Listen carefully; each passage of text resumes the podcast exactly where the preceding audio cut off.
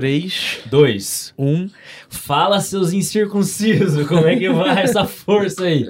Tudo certo? Tudo certo? Mais um episódio? Mais um, graças Esse aqui a é o Deus. quê? É o MJ Cash, né, É, eu galera? sou o João Marcon. E eu sou o João Arruda e hoje a gente tem um convidado super especial. Mais mas hoje eu não especial. vou esquecer de fazer o nosso jabá Ah, antes de começar até o que episódio. enfim, toda né? vez você passa sempre era o. João que tava lembrando, mas hoje eu tô com fome Tá e eu tô vendo? Quem lembrando, disse né? que só eu que é. Agradecer a galera do Gente Boa que mandou de novo pra gente essa caixa de salgado super especial aqui pra gente dar aquela Já enganada nós, na fome. Daqui a pouco eu abro, João. Aí. Agradecer então o Neto do Gente Boa, muito, muito parceiro nosso, já faz uns episódios que tá com a gente aí, mandando essa caixinha de salgado super especial. que mais? Tem mais algum patrocinador? Não, hoje não. Hoje não? hoje, hoje Depois no furou. final, no final do episódio vocês vão conhecer qual foi a armada do Hoje, dia. hoje furou, mas é por causa do convidado. O problema não é a empresa, é o É, convidado. sempre tem que dar alguma coisa errada quando envolve João e o nosso convidado de hoje. Que então quem- apresenta ele, João. Nosso querido Roger Milagre. Ah, uma salva de salva de palmas. Que história é essa, Roger? De que sempre dá errado quando o João faz alguma coisa pra você? Rapaz, ele faz uns pedidos ali. de- E, e aí vem outra coisa, entendeu? Já começa contando do concerto, que essa eu sei. Essa foi- Como foi essa história do concerto? Rapaz, pediu pra fazer uma placa lá, conserto de pneu. Aí imagina, né? Onde que ele errou, né? No- qual letra será que foi? Nem sei qual, qual que é o certo até hoje. E- Errou no conserto. Errou no concerto. Daí virou concerto de orquestra. Chegou uns caras tocando piano lá na frente da Piano, loja. Daí cantando Cantando pneu. pneu, Essa né? foi boa, hein? Esse trocadilho. Mas seja muito bem-vindo, Roger. É um prazer ter você aqui com a gente. É o nosso décimo... Não, nono episódio. Nossa, já tô profetizando o décimo. É, vai o nosso virar. nono episódio. É um prazer ter você aqui.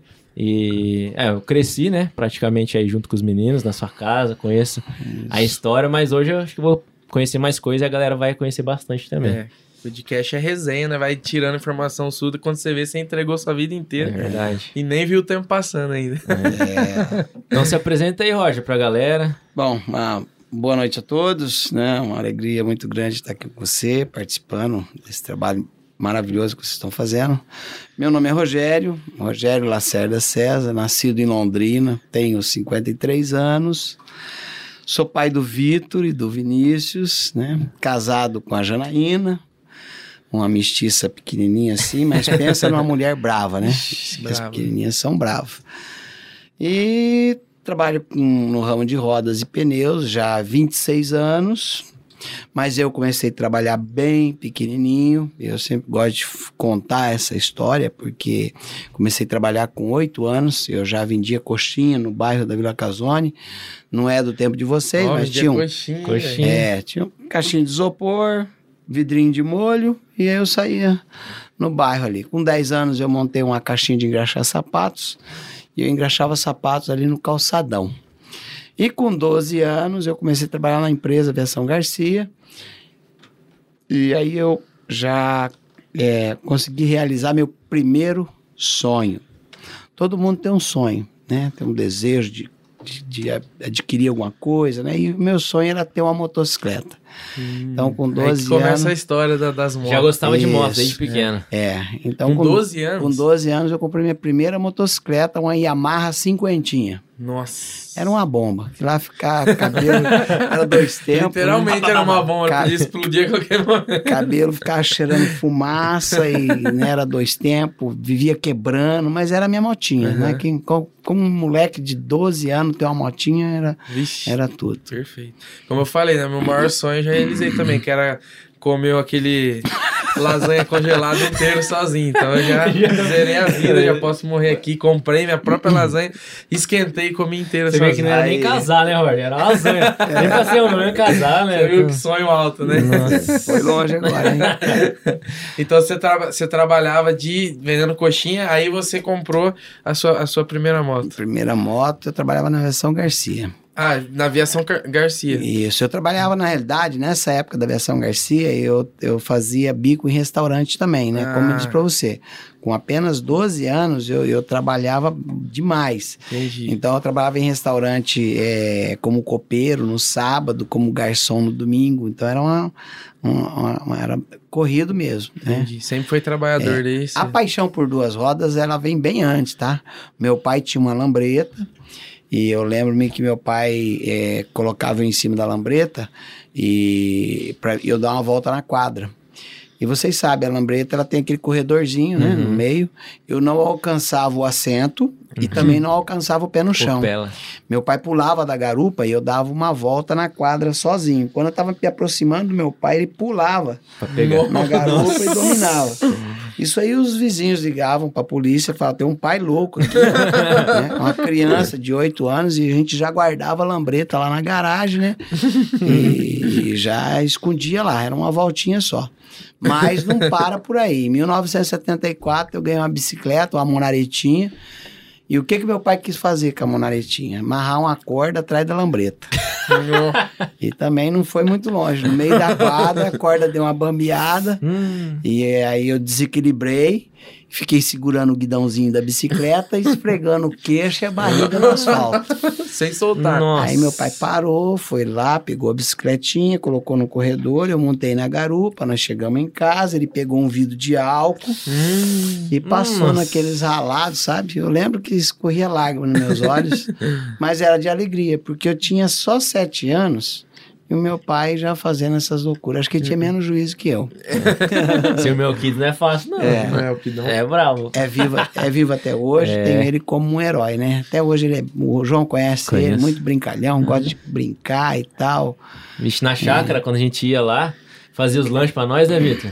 Lanchão de mortadela, vixe, passava o dia lá. Agora eu sei de onde vem a doideira de vocês, de andar de jet ski de ponta cabeça, de fazer, fazer as loucuras, então já vem lá da, da raiz. Já, já, Entendi. desde pequenininho. A adrenalina tá, É. tá na veia. Tá na veia. Não, é gasolina que tá na veia. Gasolina, Não é adrenalina.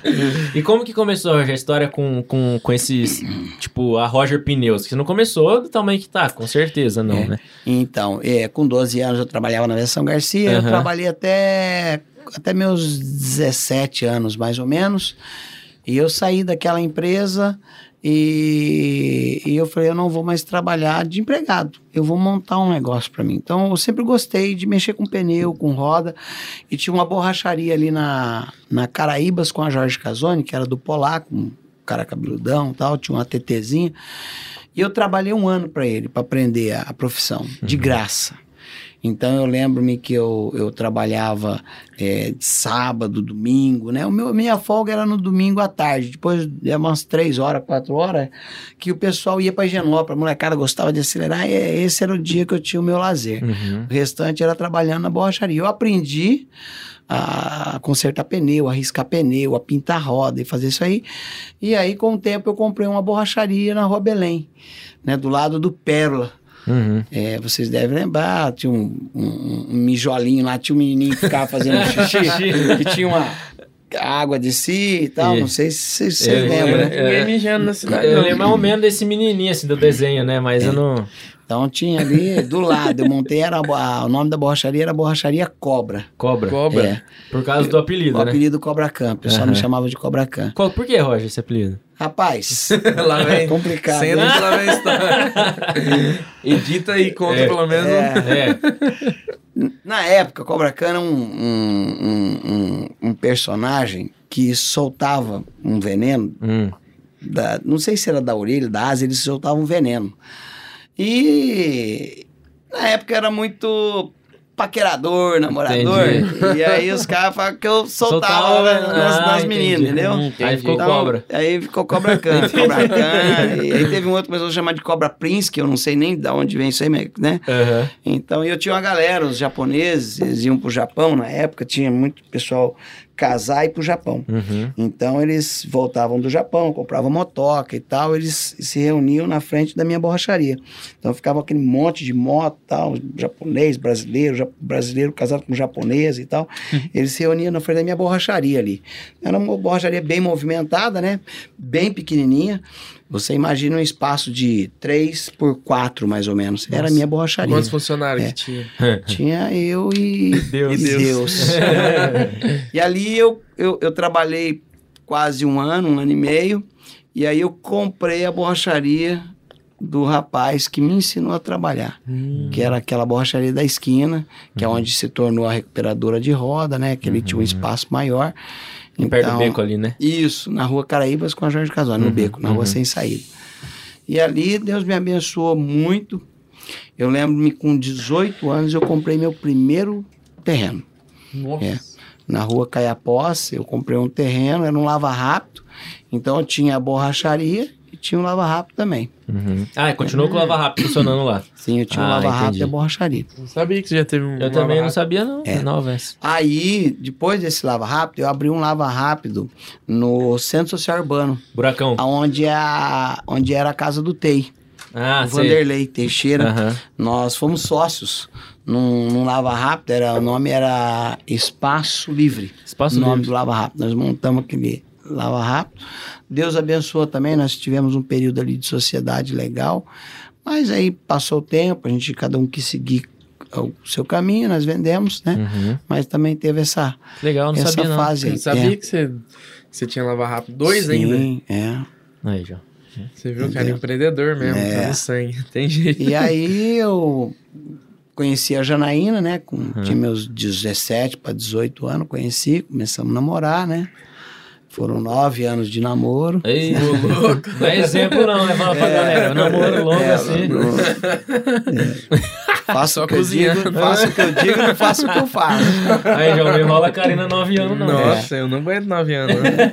Nós namoramos nove anos e aí foi quando nós resolvemos nos casar. Uhum. E aí o avô dela, é, na verdade eu casei com a Janaína pra gente ir pro Japão. Como eu disse pra vocês, né, pessoal, aquela época,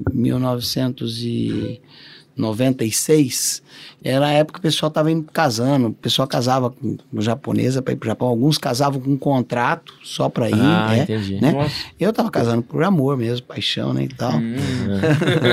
Mas na hora de ir pro Japão, o avô da Janaína, ele, ele falou, não, ela não vai não, vai ficar aqui mesmo e tal. Que eles estavam aqui, né? A família é, dela. a família. E ela Que é muito- o ela- vozinho lá, O vozinho. É, É, o o Sebastião, Sebastião, vivo até hoje, Vivo até hoje. 93 Esse é- aninhos. Dirigindo, né? É. Tava até esses dias. Ele dirigindo. participou daquele filme Eternos, né? Ele, o- ele é a Rainha Elizabeth. Nós tivemos que tomar o carro dele. É, tá. dando... ele fazia umas peripécias aí, que ele não sabia. Uma vez um, um, moto- um motoboy chegou em mim e falou assim: ô, aquele senhorzinho chapeuzinho é teu vô, né? Eu falei assim: é, rapaz, ele deu uma fechada em mim, riscou minha moto, mas na hora ele já pegou o dinheirinho e falou assim: ó, toma aqui, ó, já paga aqui, ó. Né? Aí nós descobria que. E ele não né, contava nada, dava- não com contava nada, ele dava com o dinheiro certinho, já fazia o acerto. Nós vivia fechando os motoboy na rua aí.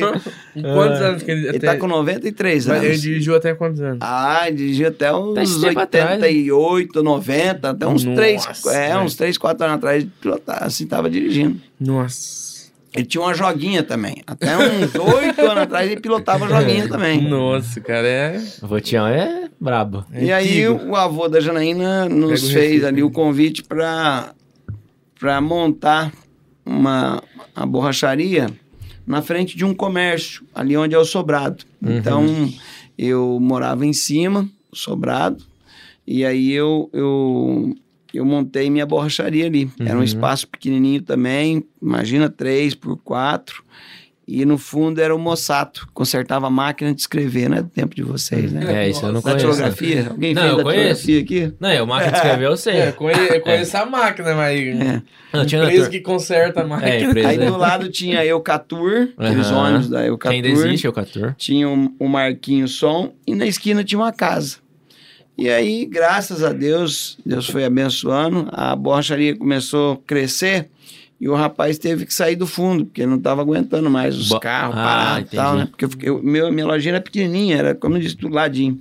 Aí ele acabou saindo, peguei o fundo, a coisa foi crescendo, aí o Catur saiu, peguei o Catur, aí o Marquinho saiu do som, peguei também. Você tinha alguma estratégia para esse crescimento acontecer? O que, que você fazia de diferente? Ah, e, assim, eu até gosto de falar, né? Eu gosto de, é, como se diz, lembrar pessoas que me ajudaram. Eu lembro-me que quando eu abria essa borracharia, é, quem me deu um empurrão, e eu lembro até hoje, chegou um cara com uma Ranger, é uma Ranger seis cilindros lá na minha loja, um cara de óculos, assim, com um anelzão de ouro, da, e, e ele, as pulseiras de ouro, ele falou, meu, tem um lote de roda e pneu, você não quer comprar, não?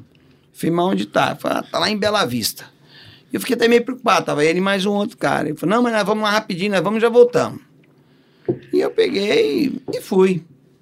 Até minha esposa ficou preocupada, mas eu fui lá, vi o lote, era um lote de roda usada, de ferro, com pneu bastante, né? E, e ele me deu um voto de garantia. Eu não tinha todo o dinheiro para comprar, mas ele falou, não, eu pego tanto cheque e tal. Foi onde eu comprei aquele lote de, de rodas com pneus usadas.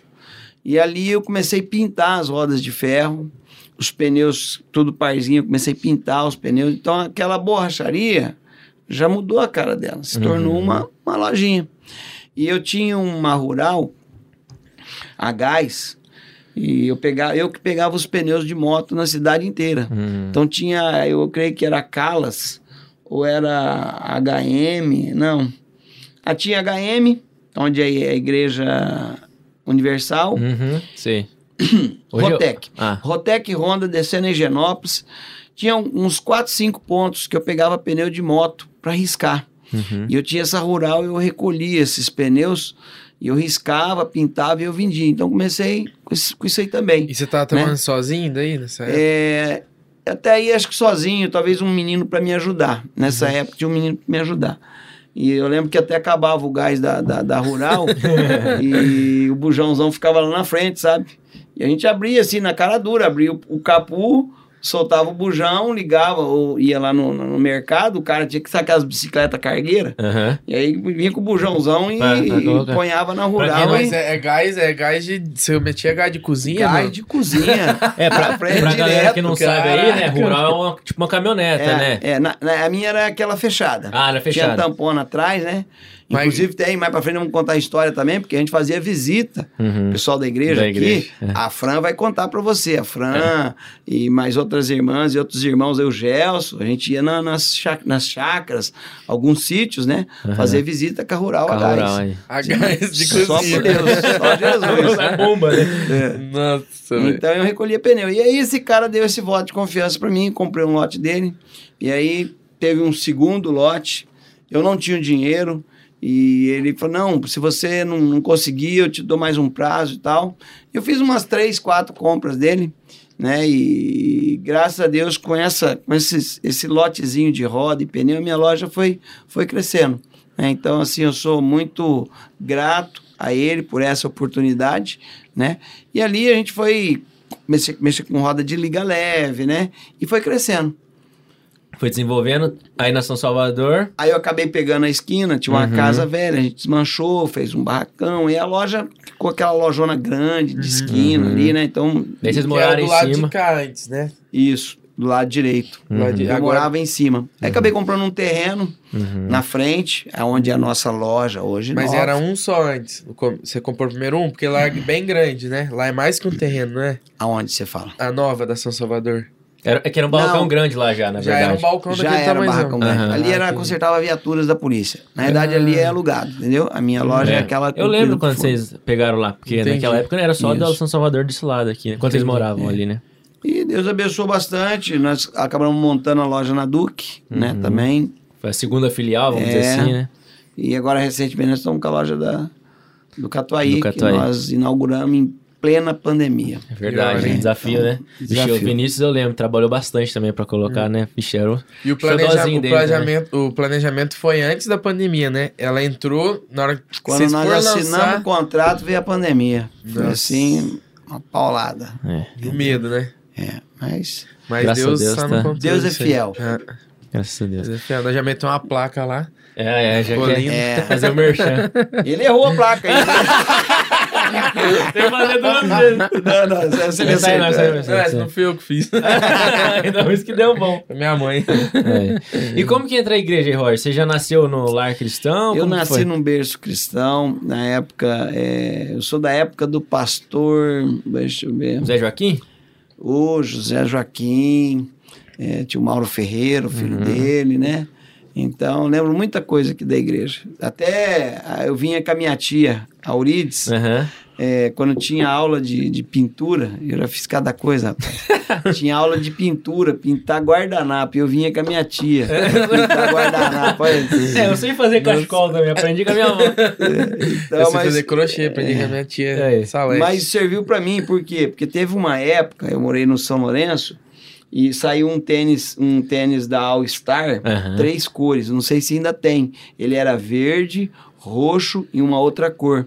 Eu não tinha dinheiro na época. Isso aí, na época, como eu disse pra você, en- entre 9 e 10 anos eu comprava tudo no brechó. Era roupa, na época era Elos, Titos, tinha essas marcas de calça. Eu ia no brechó, comprava, comprava aquele tubo de tingir. Uhum. Eu lembro que até hoje tingi uma calça verde, musgo, ficou bonita, né? E quando lançou aquele All Star, meu, só quem tinha dinheiro, né? Os caras têm dinheiro, eu não tinha. Eu Uhum. comprei um usado, e aí eu comprei a tinta, e eu, como eu já pintava o guardanapo, pintei, entendeu? Da mesma cor, ficou zero, Aí, todo mundo, Você não pôs florzinha, não, né? Não, só, da cor Só um mesmo. versículo, né? Aquele de Guaraná. O- Então, o, seu pai trabalhava do quê? Meu pai trabalhou na versão Garcia, né, de motorista, de ônibus. Eu, ia- eu, eu ia fazer algumas viagens com ele, às vezes, po- posava com ele lá na garagem, era bem legal. Então, Hum. Que assim, quando eu massa. era pequenininho, fazia bastante coisa. Curitiba, Maringá, Pastor Ivo. Quando morou em Maringá, nós íamos no culto em Maringá. Ah, então, à que legal. noite, quando a gente ia posar lá na garagem, a gente ia no culto, depois voltava pra garagem. Entendi. Tem uma... Mas E o pastor Ivo era de Maringá? Foi, já Ele foi. foi de Maringá. Já foi de Foz também. Ele foi e voltou Quando- algumas vezes pra Londrina. Quando que ele voltou pra cá Teve três... pela ele- última vez? A última vez? Ah, não sei a data, mas...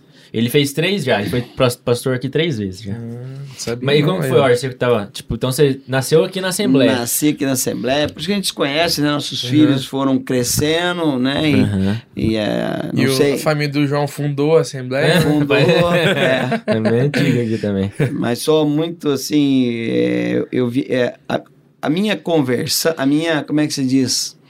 A minha, o meu retorno para a igreja, eu devo muito ao grupo Apocalipse. Porque quando eu tinha meus 17 anos, eu estava meio afastado dos caminhos do Senhor, né? E aí a, a Lourdinha sempre foi uma pessoa que me chamava, Clarice, vamos viajar com a gente e tal. E em uma dessas viagens, eu acabei voltando para a igreja. Porque todo jovem, né, por mais que que você aprenda os caminhos do Senhor, mas tem aquele momento que você quer dar uma escapada, quer sair, quer curtir, você às vezes faz amizade com algumas pessoas, né, que não, não tem o mesmo princípio, Uhum. né, e às vezes você acaba, né, mas coisa de jovem, de adolescente, é. Uhum. É Mas aí, como eu disse para você, eu, numa dessas viagens eu acabei voltando. Foi aí onde eu já me. eh, eh, já estava namorando a Janaína também. Uhum. Gosto de falar desse fato da Janaína também, porque entra aí um. A Janaína não era evangélica, né? Ela era católica, Uhum. né? E, e teve uma época que meus amigos vieram do Japão, pessoal, vamos pra praia, vamos, tal. E aí, Rogério, aí você vai também, né? Namorando. Falei pra Janaína, Janaína, eu vou, eu vou pra praia com os meninos. Uhum. Hum, só os meninos. Ah, Hum. entendi. Perigo. né? Na época do Discman, né? Aham. O Discman, irmão, você não... Não, sei, sei. Diz que o pessoal sei. daí é, punhava o CDzinho no Dentro carro, ligava no acendedor, Aham. carretinha, e as turuninhas na, na, na, na- na carretinha e tal. E aí ela falou assim: se você for, a gente termina. Foi bem. Curto e grosso. E eu também. Falei assim: então tá terminado. Nossa. E nós terminamos. Terminou. Isso que é gostar da praia, hein? Nós ficamos, nós ficamos um ano. Isso me custou um ano de separação. O que aconteceu nesse período? Ela, ela foi em uma igreja evangélica, Ela nunca tinha ido em nenhuma igreja. Uma igreja aqui na Guaporé, que era num- uma igreja bem pequenininha. E lá o pastor entregou uma palavra para ela. Falou que ela iria voltar, nós iríamos voltar. Logo nós, eh, nós ficaria, ficaríamos noivo e logo nós casaríamos. Uhum. E aconteceu dessa maneira. É, nós voltamos depois de um ano. Uhum. Eu fiz uma surpresa para ela. Nós ficamos noivo e depois nós já casamos. Nossa, Então, então, da, da maneira surpresa que, da que é palavra que então vocês tinham bastante tempo de namoro quando terminou? nove anos de namoro. Nossa. Vamos colocar oito anos de namoro, né? Aham. Aí um ano separado e depois Voltou e voltamos. casou. Depois, é, entendeu? Nossa, longa história. E né? essa praia, hein? Nossa, oito anos de namoro hoje. Ela, ela tinha 14, eu tinha 17. Quando começou a namorar. É. Hoje dá. Não, dá o cadê que é os dois eram menor, né? É, É. E quando, ela, quando você foi pra praia, vocês, ela já, tinha, já tava namorando há Né? Janaína, ué. Não, já tava namorando há quanto Então, tempo? isso que eu falei, há uns oito Era, anos. uns era, Nossa, era um então- namoro de oito anos. É, Então, então. a praia era. Teve Qual praia a que você foi? Imagina se chove de sete dias que tô na praia. Pronto. É. E aí, o que, que tem? Não? Acho que tinha pergunta da galera já. E aí foi assim, aí você voltou pra igreja com os. Aí você casou, ficou um tempo e deu uma Isso. afastada e voltou depois com Na os 17. verdade, eu afastei antes de me casar, né? Quando Ah, tinha meus entendi. 17 para Ah, é 18 verdade, anos, tá entendeu? certo. Eu me casei com 24 anos. 24 25 anos. E aí você já tava na igreja já. É, aí eu já estava firme, tranquilo. Mas devo muita gratidão ao Apocalipse, principalmente a Lourdinha, a Clarice, que sempre me... Incentivaram. É, Isso que é importante, né? isso. A Então, gente tem, aí desde, desde o primeiro episódio a gente fala, né, João, da importância da, da galera que tá dentro de dar esse suporte, né, pra, Uhum. pra, pro pessoal. E não é só que chega, né, que você já era da igreja, né, Roger? Família Sim. muito antiga aqui. Pra quem não sabe, você não sabe, eu acho. A gente é quase meio primo, porque a, o Roger é primo de uma tia minha, da Ana, né? sim, da Ana Ana Lúcia. Lúcia. É. Que a, é, é, por isso- Primo de uma tia sua. é, que não é de sangue, né? Há muito tempo Ah, atrás, a é, família era então mais quase- unida, né? Tinha É. aniversário, se Tinha todo encontrava mundo mais. junto, o pessoal vai, vai ficando meio... É, alguns já foram, partiram, É, né? As ficando tia meio velho ainda. é verdade. Mas é, a gente tem, tem esse vínculo aí. E, e como que foi, Roger? Aí você continuou na igreja e teve esse tempo aí que... Antes do acidente, que também voltou a dar uma afastada. Como que foi? E aí foi na época é, antes do acidente, é, praticamente 2007. O que acontece? A minha empresa ela começou a crescer. Né? Você que- perguntou questão de funcionários, Isso, né? é verdade. Então comecei com um funcionário, dois funcionários, cinco funcionários, né? Nessa época aí do, do 2007, 2008, eu creio que eu já estava com 10, 12 funcionários, entendeu? E o que que aconteceu? É, realmente começou a entrar muito dinheiro, comecei a investir em imóvel e sempre gostei de esportes radicais, então lancha, jet, moto, né? E eu lembro que até hoje a moto, o que aconteceu? Um amigo chegou na minha empresa, o Juraci, que dá aula no, autódromo lá do Black, Uhum. e ele chegou com a Suzuki, uma mil cilindrada, e ele falou, ô, ô, Roger, dá uma volta nessa moto aqui, uma motona com escape. Nossa. E eu lembro que eu nem pus capacete, eu saí com a moto, peguei a leste-oeste, dei uma acelerada, e quando eu cheguei na minha loja, lá na empresa, as minhas pernas estavam tremendo, porque é adrenalina, né? Fazia É. muito tempo que eu não andava numa moto grande. E aquilo lá me contaminou, porque eu, eu já fiquei doido. Falei, não, vou comprar moto. E Passou ali, né? Como eu disse, eu estava com condições de Sim. comprar, tudo que eu tinha vontade eu comprava. E passou ali, talvez uns 15, 20 dias, eu comprei uma motocicleta. Eu comprei uma, uma Suzuki, né? Uma, uma 1100 e uma mil, uma mil cilindrada. Aí comecei a fazer os trekking day lá no autódromo, aula de pilotagem, aquilo lá foi, foi me empolgando, Uhum. né? Só que com isso aí vem os amigos, vem os passeios, né? As viagens. Foi aonde eu comecei a sair dos caminhos do Senhor. Cantava no coral, Eu lembro. né? Uhum. fazia, sempre participava da, da, da, da escola dominical, fazia tarde, né? Mas daí os passeios, né? Saía no sábado, sábado, domingo, galera todo motoca, todo mundo solteiro. Vitor Vinícius jogava bola, e eu, eu sempre fui aquele pai coruja, Uhum. participava quando tinha os aniversários. Eu comecei a deixar isso aí de lado, né? Comecei a dar mais valor nos amigos, nas viagens, nos passeios, nos prazeres é, da carne, né? E com isso eu fui, eu sempre falo que o inimigo cega a gente, né? Uhum. Ele usa estratégias que você é fraco, né? Então, como meu fraco era motocicleta, era amizade, era viagem, né? Mulher, essas coisas, eu, eu, eu deixei de... Um abismo foi chamando o outro. É, um abismo chamando outro abismo. Foi. Uhum. Foi aonde é, aconteceu o acidente, mas graças a Deus é, eu, eu tinha comprado, que eu falei até pro João, né? Esse capacete, é, eu, eu, eu comprei. A minha sogra ela foi acometida de um câncer. Tiraram dois tumores malignos e ela teve que fazer um transplante de medula. E, e eu fui a única pessoa que podia ir com ela até São Paulo para fazer esse transplante.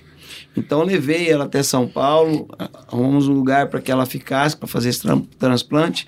E lá em São Paulo eu fui na, na loja do, do Alexandre Barros e comprei esse capacete, que era um AGV, um capacete italiano. Comprei um protetor de coluna, que eu nunca tinha usado, Uhum. né?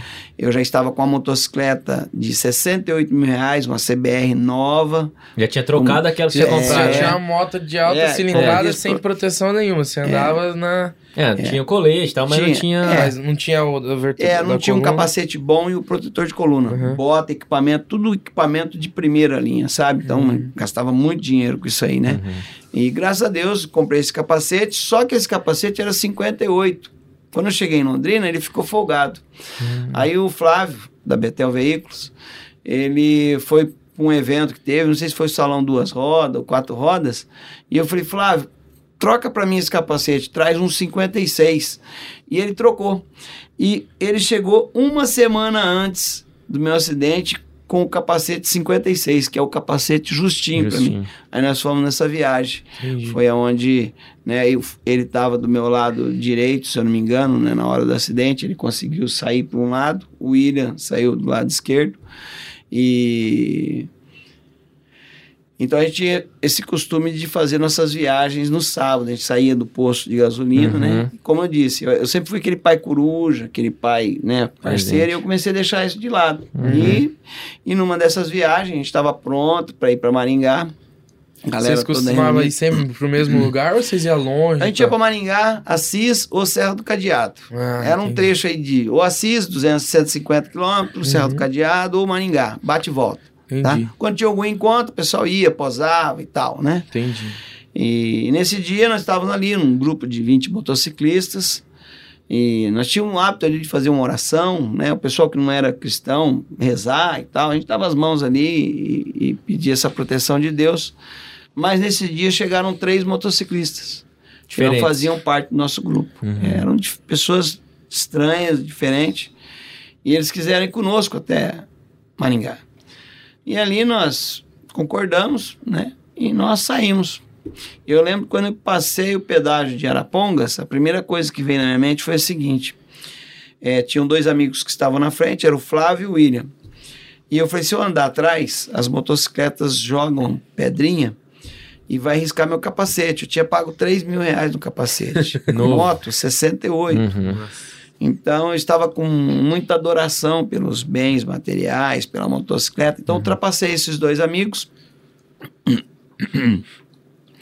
Fiz a última curva, que é a curva da Penac, em cima de duas rodas. Aquela curva nós fazíamos mais ou menos 230, 250 km por hora. Nossa.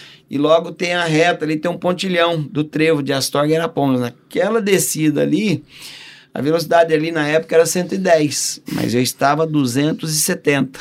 Nossa. Atrás de mim, bem lá em cima, já estava vindo o Leopoldo. O Leopoldo disse que estava 290 quando ele viu fumaceira, né? Foi onde o cara cruzou na minha frente. Vinha vindo um gol e esse gol resolveu entrar do meu lado direito. Tem uma banca de fruta ali. Então, eu bati de frente com esse carro, eu nem vi. Ele não deu seta, ele não foi pro acostamento do jeito que ele veio de frente. Ali era uma rodovia, não tinha entrada e saída.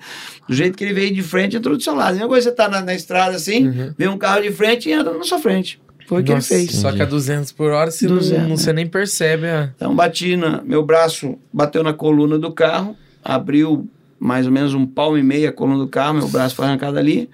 A minha perna bateu no teto, quebrou o para-brisa, chegou a enrugar o teto. Eu fui a uns 5 metros de altura e fui arremessado a 95 metros de distância. Nossa. Caí do lado do acostamento.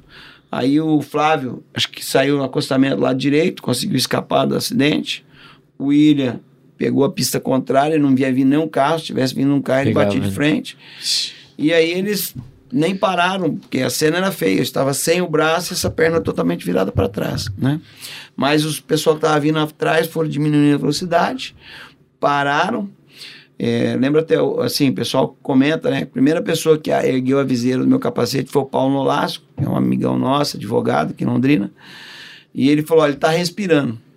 E nisso chegaram os outros motociclistas. E aí nós descobrimos que aqueles três motociclistas eram três médicos. Nossa. Eram dois médicos gastro e um cardiovascular. Nossa, um Card, card. logo É. Aí foi chamada a ambulância. A ambulância da Via Par veio rápido, só que veio sem médico. Veio só o motorista e o socorrista. Nossa. Nossa. Aí dá pra você entender, né? Por que que Deus... Se eles não, três não tivesse lá, Aí o doutor Rafael Santoro, que é o cardio, deixou a motocicleta dele no local e foi dentro da ambulância, me dando os primeiros socorros.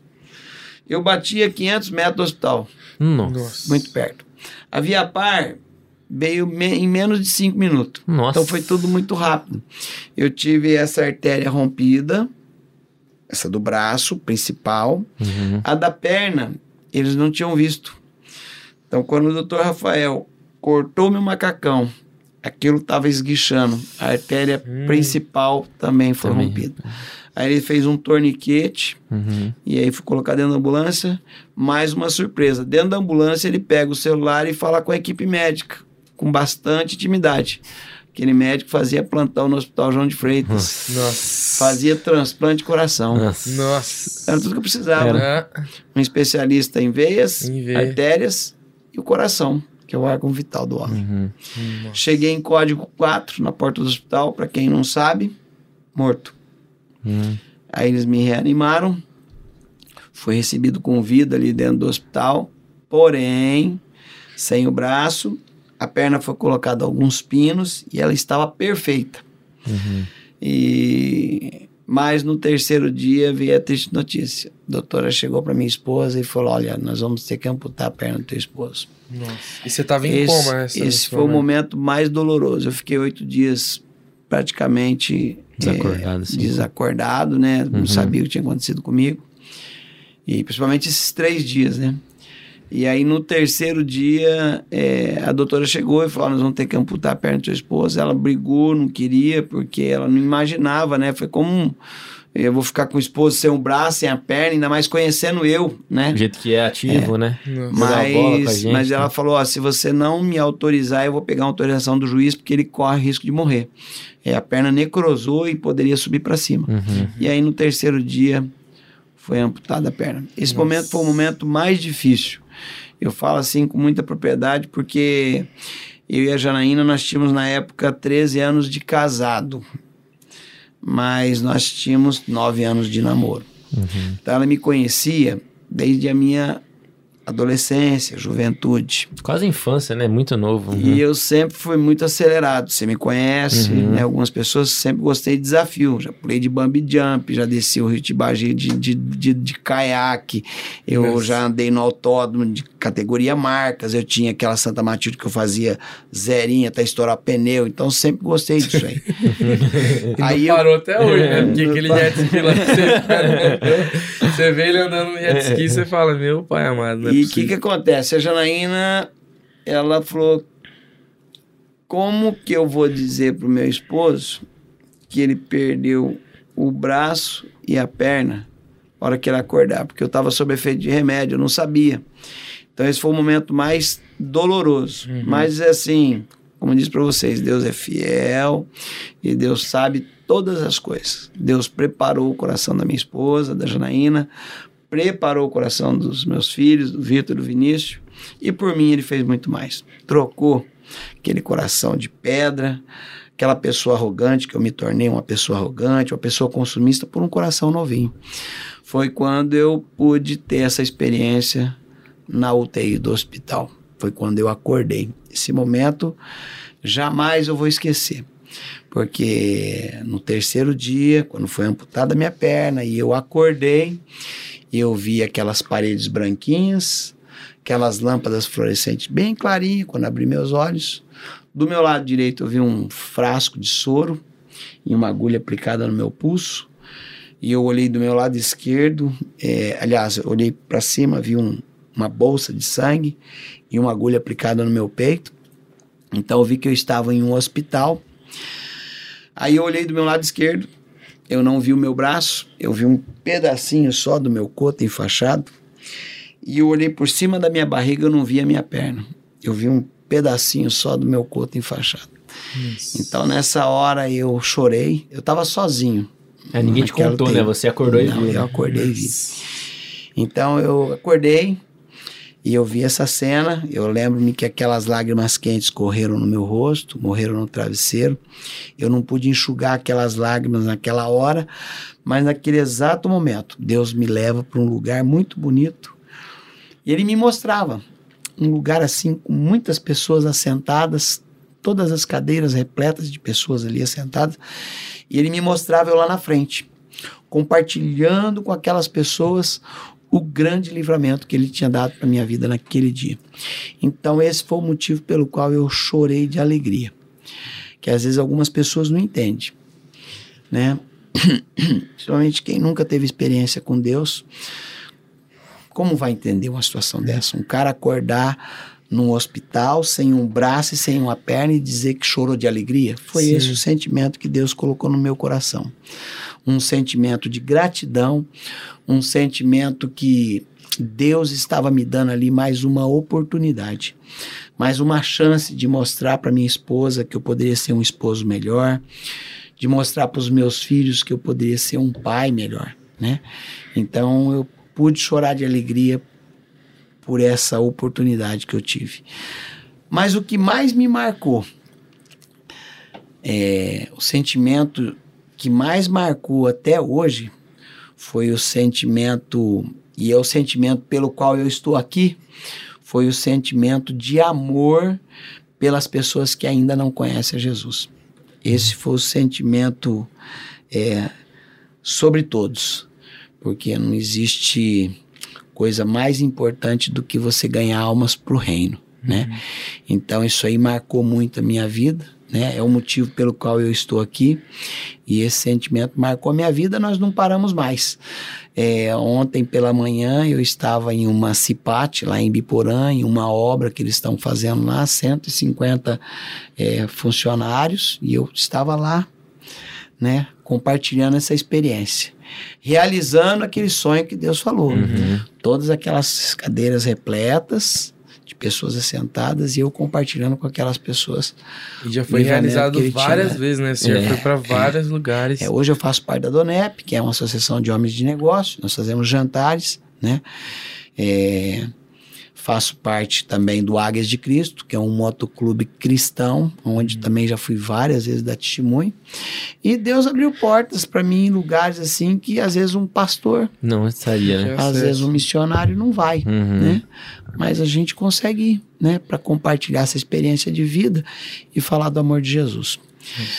Bom, como eu disse para vocês, é, Deus é, me deu aquela visão eu saí da UTI com apenas oito dias, né? Segunda parte, fui pro quarto. Meu filho, não sei se foi o Vitor Vinícius, gravou um MP3. o Vitor não lembra quem foi, não. E tinha algumas músicas evangélicas. Ele é por pisadinha, assim. E a primeira música que eu coloquei lá foi do Nando de Azevedo, Deus é Fiel. Então eu creio que Deus enviou essa canção como um bálsamo, como um óleo, como um remédio, para estar tá curando, tratando todas as feridas, tirando todas as dúvidas, né? Então, essa canção ela falou muito forte ao meu coração, porque naquela canção que eu coloquei no fonezinho de ouvido, parecia que Jesus estava contando a minha história ali, uhum. né? Vou cantar um pedacinho da música, vocês uhum. vão ver se não tem nada a ver mesmo. Uhum. A música diz assim: Sim, Deus é fiel para cumprir toda a palavra dita a mim. Deus é fiel, Deus é fiel. Sim, Deus é fiel para cumprir toda a promessa feita a mim. Deus é fiel, Deus é fiel. Eu não morrerei enquanto o Senhor não cumprir em mim todos os sonhos que Ele mesmo sonhou para mim. Eu quero viver em santidade e adoração, pois é só dele, somente dele o meu coração. Então, com essa Tenor, canção. É, você viu, né? É. Apocalipse. É. É um, era um sonho, pô. E com essa canção, Deus selou a minha vida ali naquele quarto de Nossa. hospital no oitavo dia. Selou. Ali foi um, um fez um, divisor um, de água. download, um download É, é, novo. isso. Uma pessoa nova. Resetou. Resetou. É. E, Então, e- e trouxe a, a paz no meio do, do caos, né? Aquela É. paz que excede o entendimento, né? Isso. E aí, veja bem, é, foi tão grande o milagre de Deus na minha vida que algumas vezes eu tinha que confortar a Janaína. Porque a Janaína, ela não concordava da minha perna ter sido amputada. Ela chamou um doutor, doutor Edson Takaki, que é um especialista, e talvez não encontramos eles, ele a tempo, e ela achou que ele atrasou, talvez se ele tivesse vindo antes, teria... Mas eu entendi que o que Deus tinha para minha vida era Um aquilo. propósito, né? Não era à toa. É, veja bem, se Deus tivesse permitido que eu não amputasse a minha perna, rapaz, eu já vi vídeo de cara empinando Com um braço só com um braço só. Tem lá, você já deve ter visto. Então, assim, eu ia. Eu, eu, eu tenho um vídeo de um cara baixando o tempo no autódromo, piloto, sem um braço e sem uma perna. Entendeu? Eu não quis fazer isso. Logo no começo, meus amigos começaram a mandar esses vídeos para me animar e tal, né? Mas daí, veja bem, o meu pensamento foi: eu só tenho um braço, só tenho uma perna. Imagina se eu levo um chão de uma moto dessa, eu vou ser uma pessoa totalmente, assim, Sem- bem independente, Uhum. né? Mas que me deu vontade de comprar uma moto e, e fazer, né? O, o que eu vi no vídeo lá, um cara sem um, sem um braço e sem uma perna, Uhum. baixando o tempo no autódromo, né? Uhum. Então eu entendi Não é. o que pra- Deus tinha para mim, Uhum. né? E talvez com a perna você ia ter mais equilíbrio, você ia ter mais confiança de, Eu de lembro, voltar, né? eu lembro que algumas vezes o pastor Quidão falava para Janaína, Janaína, você não quer ele vivo? Então não importa, ele tá vivo. Né? E eu tinha que confortar ela. Eu falei, Janaína, Deus sabe todas as coisas. Se ele tivesse permitido que tivesse minha perna, eu poderia continuar no mundo. Então eu, eu entendi. E eu tinha que passar essa força para ela, Uhum. sabe? Então, é, já fazem 13 anos, né? Nossa. E de lá pra cá, em nenhum dia, em nenhuma vez, teve aquela pergunta: por quê? Uhum. Que doido, hein? Para quê? Hum, sim. Né? E no mesmo dia Deus já te deu a visão respondendo pra Sim. quê, né? Então, assim, a minha vida mudou completamente, né? O Vitor e o Vinícius são prova, né? Uhum. É, hoje a gente está firme aí com Jesus, né? É, não é fácil, às vezes as pessoas perguntam, mas agora a tua vida é, é um mar de rosas, né? Não, nós temos dificuldade Hum. igual outras pessoas também, né? Tem briga em casa? Tem, discussão, não conheço um casal que não tem uma discussão, Uhum. um pai que não tem uma discussão com o filho, né? Um filho com o pai, né? Mas é diferente quando nós temos Jesus dentro do nosso barco. É verdade. Quando Jesus está dentro do barco, tudo vai bem. É. Uhum. É porque a gente vive no mundo, não tem, não tem outra opção, né? A gente tem que Sim. passar pelos males daqui, mas com Jesus é bem mais fácil, É né? igual um navio tá dentro do mar, que não pode deixar o mar entrar dentro do navio. Uhum. Enquanto o navio está intacto, está indo, né? Se a gente deixar o mundo entrar dentro das nossas vidas, a gente está perdido.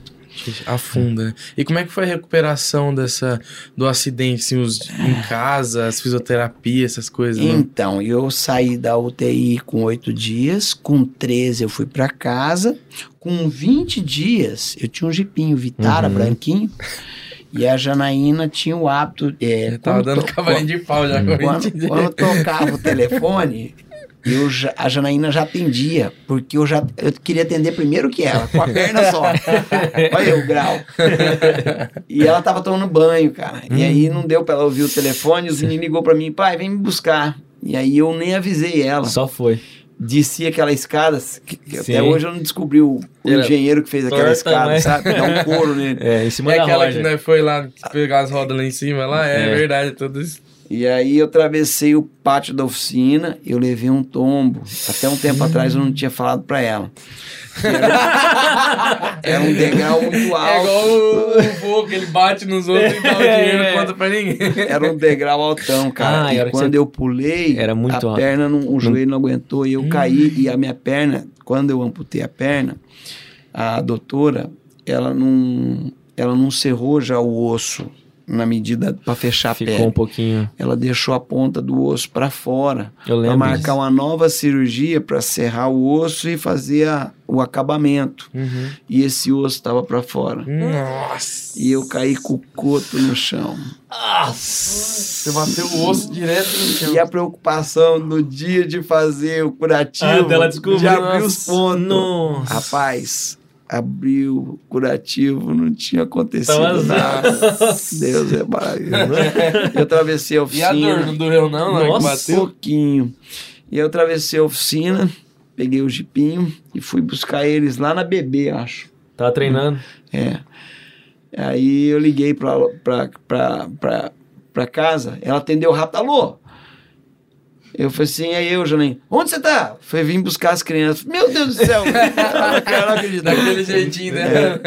Então, Mas assim, você foi, o carro era... é automático, é Automático. jipinho automático. De Então, pink, tinha- ele tinha uma sirene de polícia. é, branquinho. Eu não conhece. Esse Aliás, tem um negócio que interessante. Ah, O João foi o último a andar na minha garupa. foi mesmo. Nossa. Na moral. Sem capacete. Foi mesmo. É um sobrevivente Esse- também. Você contou pro seu pai? Contei, não, Ah. esse aí não tinha nem como. Até eu tava lembrando de contar que foi engraçado porque o, o Roger passou no Aconteceu Comigo do Gugu.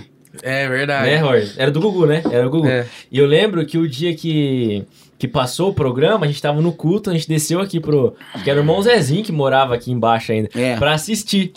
E foi assim, a história que eu tinha dormido na casa deles.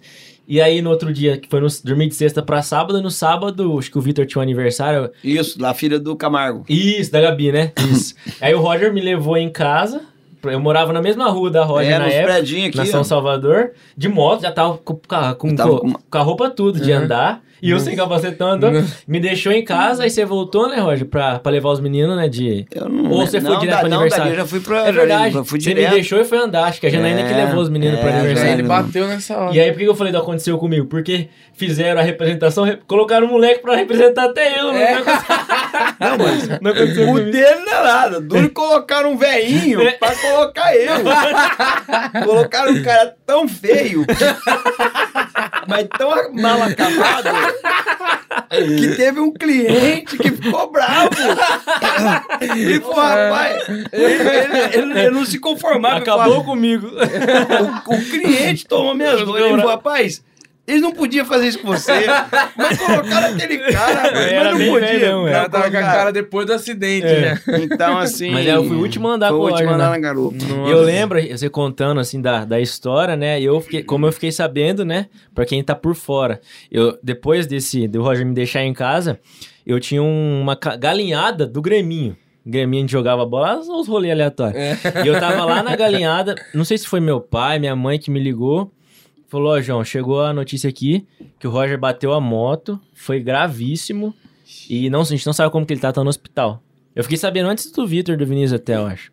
É. Só que a notícia não, não sabia o que, que tinha acontecido. A gente não sabia se estava vivo. Quantos anos mais ou menos você tinha? Muita gente falou que eu tinha morrido. Falaram, chegou a notícia. é, Acho que a primeira que chegou falou: o Roger bateu a moto e faleceu. Aí depois chegou, aí foram chegando várias notícias, várias coisas que não eram verdade também. E a gente acompanhou todo o processo. Ah, a perna tá boa. Aí depois foi falando: ah, não, vai ter que, cor- vai ter que amputar a perna também.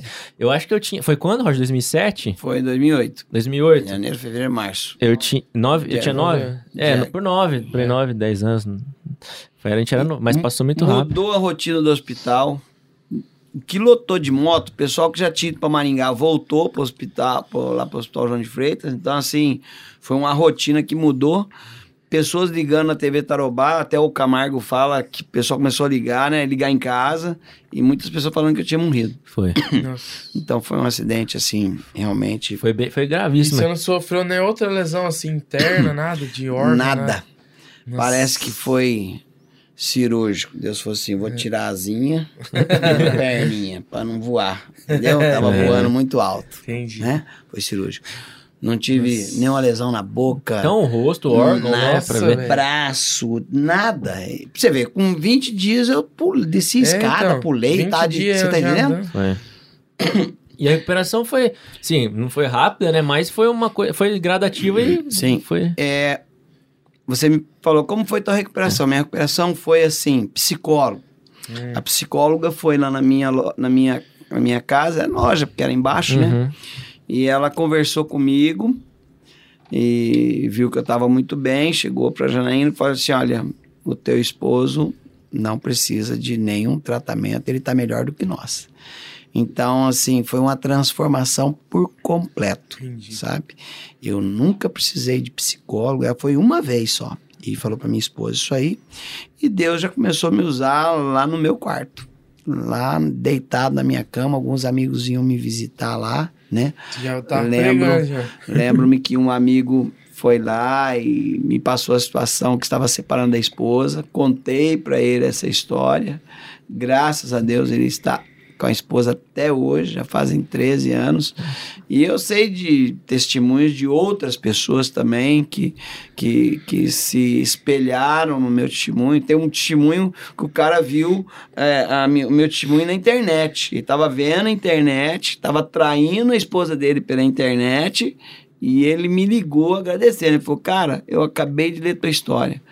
Eu estava traindo a minha esposa, um relacionamento, pedi perdão e eu queria dar graças a Deus por ter conhecido a tua história. Então, Nossa. Deus começou a usar a minha história. Eu fui num. ma- eh, primeiro motoculto que eu fui em, na cidade de Tatuí.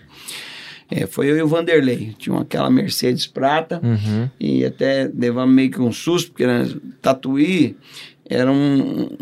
dentro de São Paulo, mas era sai, meio de lado assim, sabe? Nós chegamos. Sabe aquele botequinho, o pessoal achando Uhum. churrasquinho na rua e tal? Uhum. E eu tava procurando uma igreja. E não era uma igreja, era uma casa que fizeram ali uma, uma igreja. Entendi. E na frente o pessoal tava assando um churrasquinho, mo- Tava- moto- motociclista, Aham. né? E eu lembro que eu cheguei lá, eu ia dar meu testemunho. Na época tava o auge, Fernandinho. Sim. E aí tinha o baterista tocando, os caras cantavam muito bem, né? Cantando o Fernandinho. E eu dando meu testemunho. E quando eu fiz o apelo, eu jamais vou esquecer isso aí. Um rapaz veio lá na frente, ele aceitou, ele voltou para Jesus e saiu do culto rápido. E aí ficou aquela dúvida, né? A hora que acabou o culto, passou um tempo, falou, o rapaz teve que sair. Aí passou uma semana, o, o pastor. é, não esqueci o nome dele. Ele me ligou. Falou, Rogério, você lembra aquele rapaz que, que, que, que saiu rápido às pressas? Eu falei, lembro. Ele foi, ele estava com a aliança dentro da carteira. Ele só falou comigo, porque eu sou o pastor dele. Ele falou: Olha, pastor, eu tô voltando para casa agora para reconciliar com a minha esposa e voltar para Jesus. E aí, naquele dia, ele se reconciliou com a esposa. Hoje ele tem três filhos. Na época não tinha filhos. Deus abençoou ele, a empresa dele, o cara dono de uma empresa bem, bem grande, né? Então, assim, foi um testemunho que marcou. Foi o primeiro testemunho que eu fui e já, Uhum. Já logo uma vida o foi- pastor já me Nossa. falou isso aí. Então, assim, né, Deus é maravilhoso. É identificação, né? Muita gente vê a sua história e se É. identifica, né, Roger? Sim. Isso que é, é. E é, um- é uma, uma forma diferente, né? Porque às vezes você vê um, por exemplo, o testemunho do Jotson, é um cara que desde Sempre criança estava pensando em ser um pastor, né? Aí tem muita gente que o sonho é ser um empresário e acaba se iludindo com essa vida de, de dinheiro e quando vê o seu testemunho, né? Consegue. To é bem mais tocado porque, do que um testemunho de um pastor que dá a vida inteira tentando ser um pastor, no caso, né? E na minha vida foi tudo muito precoce. Por exemplo, fui colocar prótese, geralmente é com 120, 150 dias. Eu fui colocar prótese com 90 dias, 100 dias, entendeu? Uhum. Aí cheguei lá, já escolhi um pé, um joelho, fui lá em Sorocaba, né? E pessoal muito bom lá. E eu lembro também até hoje. Eu tava até a barra, você começa a andar na barra. Uhum. E aí eu tão ansioso, porque eu sou acelerado, Uhum. e eu já queria saber como é que andava pra trás. Aí eu perguntei, perguntei pro rapaz, falei, "Ô, como é que anda pra trás? Eu falei, rapaz, você nem aprendeu a andar pra frente, você nem quer andar pra trás. Primeira pergunta, como é que Então, anda pra trás? é, acelerado, sabe? Uhum. Então eu coloquei a prótese rápido, já fui andando, né? Aham. E, e Deus vai mostrando algumas coisas pra gente, né? Pra gente poder, às vezes, até testemunhar. Porque teve um momento que eu tava andando na barra que veio aquela. É, não, não, aquele sentimento, assim, não de arrependimento, mas aquele sentimento de uma dificuldade, sabe? Uhum. aquela dificuldade, talvez aquela, aquele, aquela, que- querendo, uma, assim, uma indecisão, talvez uma desistência, Uhum. né? É, Uma preocupação, veio esse sentimento. Foi a única fraqueza, vez. né? Foi a Uhum. única vez. E aí, Deus me trouxe um. Chegou um. foi- Foram duas vezes que aconteceu isso. Eu estava lá e chegou um senhor, empurrado por uma cadeira, sem os dois braços e sem as duas pernas. Nossa. Aí eu fiquei, né, assim, falei, poxa, cara, tô- tem, tem minha perna, tem meu braço, eu pulo, eu ando, eu dirijo, porque sem a prótese eu tava dirigindo, né? Uhum. Eu, eu sempre fui independente. E passou aí uma outra situação, eu tava lá também, e eu lembro-me até hoje, chegou uma, uma moça lá, ela é, sem os dois, é, cabelão preto, comprido assim, ela era vereadora, acho que Maceió, e sem os dois braços, sem as duas pernas também, sabe? Mas aí nós fomos almoçar num restaurante junto, eu vi que ela comia sozinha, só com os toquinhos. E história dela é muito triste porque ela perdeu o braço, os dois braços e as duas pernas, com uma injeção de. Nossa. Deram uma injeção que deram errado nela. Nossa. E, aí ela teve Nossa. essa Tipo amputação uma de braço. assim, das duas É, é. Então, assim, uma moça muito bonita. Na época, ela perdeu com 15 anos, ela era modelo, Nossa, ela fez um monte de coisa. É. E quando eu encontrei, ela tinha acho que 22, 25 anos, sabe? Mas aí eu vi, né? Eu falei, poxa, eu tenho que dar graças a Deus, porque eu tô numa situação, né, melhor, Uhum. né? Então isso a gente sempre tem que é, valorizar. A gente acha que nós estamos numa situação ruim, tem pessoas que estão em situações piores, né? É, Por isso que eu falo que em tudo, em tudo, nós temos que dar graça, né? Não é fácil. E todas as coisas contribuem para o bem daqueles que amam a Deus. Então, todas as coisas, até as coisas difíceis, as coisas ruins, situações complicadas, né? Eu aprendi agora a agradecer por tudo, sabe? É, você bate um carro, leva um tombo, qualquer coisa, fala, não, Deus, Deus sabe todas Tem um as coisas. propósito pra alguma coisa aqui. Você levou um tombo aqui para você não atravessar a rua, uma carreta ia passar em cima de você É. ali, entendeu? Uhum. Então eu, eu aprendi isso aí. Aprendi ter fé em Deus, esperança em Deus, confiança em Deus, esperar no Senhor. Top. E tem, uma, tem umas perguntas aqui do pessoal, Roger, da, que o pessoal mandou pra gente. Hum. Mas antes você falou do, essa do Nani, eu lembrei. Tem um vídeo no YouTube, eu acho que tá até no canal do seu pai, né, Jonatas? Do Josley. Aham, do É, Nani Che- cantando. cheio de Tá visualização. dinheiro aí com esse é, vídeo, hein? tá lotado de visualização, que é, né, o Nani cantando. Foi uma das É. primeiras vezes aqui na igreja? Eu acho que foi. Tem eu também, pequenininho no vídeo, engraçado. Né? Foi feito um culto de ação de Coisinha mais graça, né? é onde eu não, não- eu ainda não estava bem, é, assim como é que se diz, recuperado, né? Uhum. Mas esse evento do Nani marcou muito a minha vida porque ele me chamou lá para cantar Lá essa na frente, música. igreja foi lotada, Ah, tava nossa, Cheio vi foi, foi já. tremendo, né? Foi quanto tempo depois mesmo? Vocês- Não sei se você já falou. Eu creio que foi, foi uns três anos depois. Ah, quatro não lembro, anos depois. mas foi... É. Mas é, foi, é, não foi tão, tão distante do dia do acidente, não. E tem Então, gravado, então a galera quiser assistir, vamos colocar um card aqui pra É, jogar pra lá. aí. Pra galera Que assistir, foi foi, foi muito bom. bonito, tem um né? todo, E ele né? canta música que o Roger que o cantou aquele Roger trechinho. cantou lá no... Porque, o, pra quem não sabe, o Nano Azevedo é o, é o... Não sei se ele compôs a música, Deus é Fiel, né? Mas ele canta ela, pelo Isso. menos. É, ele que E então ele ela. cantou junto com você lá, né? Isso, Deus é Fiel. foi. É. É, verdade. É, é, ele- Não, é porque ele canta tão bem, a gente viu aqui, é tão bom. é, que o Apocalipse, se ele fosse cantar, o Apocalipse ia começar depois que ele cantasse, É. ia acabar o mundo, né? É, o Roger é do coral, tenorzão. É, é. Bom demais. Tem, tem o primeiro, o primeiro DVD do coral também, que tem, né? O, que tem você cantando, né, Roger? Na- Eu lembro que tinha o CD do coral, né? É. Você tem a capinha da Beca Vermelha lá, Sim. tem, tá o Roger lá. Nossa, esse cara é da antiga, né? Ó, tem umas Raiz, perguntas aqui. raiz. raiz. Vamos ver se a gente já não falou alguma, alguma coisa que a gente trocou ideia. Ah, tem aqui. É, você pensa em se dedicar só pro ministério, Roger? Ou não? Passa isso pela sua cabeça? Sim, é, o que está acontecendo? Eu tenho tirado um pouquinho o pé do acelerador Deixando os herdeirinhos. tenho colocado eles na linha de frente, entendeu? O Vitor, né? O Vitor na loja da São Salvador, Vinícius na loja da, do, do, do, do, Catu, do Catuaí, né? E, então a gente tem esse desejo, porque são. Ah, pra você ver, já acabou a, a assim, a pandemia está diminuindo. Eu, semana passada, fui fazer um jantar em Pompeia, né? É, daqui três semanas estarei fazendo dois jantares em Curitiba e São, e São José dos Pinhais, Uhum. né? Então a gente viaja bastante pela Donep.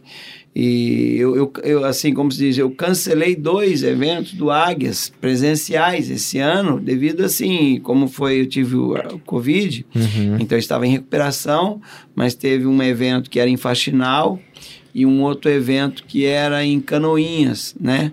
Pela, eu não estava muito bem de saúde, eu acabei não indo, então eu queria estar indo nesse evento. Por quê? Porque são eventos que Deus, a minha história de vida é para aquelas pessoas, Uhum. né? Se você chamar um pastor, por exemplo, para ir lá pregar num grupo de motociclistas, Talvez. abutres, eh, reis do asfalto, é, grupos de, né? É, é- é uma situação assim complicada, porque o que que um pastor ele vai ter de experiência para compartilhar, né? Hum. Então, sim, pregação, Pode ser que tenha, mas é. é, mas que é melhor do que uma pessoa que passou, uma pessoa que, que é, Um piloto, né? entendeu? Uhum. Então Deus sabe todas as coisas, né? Então, assim, é, a gente tem participado de muitos eventos de, de motocicletas, né? É, do, da Donep, que são testemunhos, né? São testemunhos.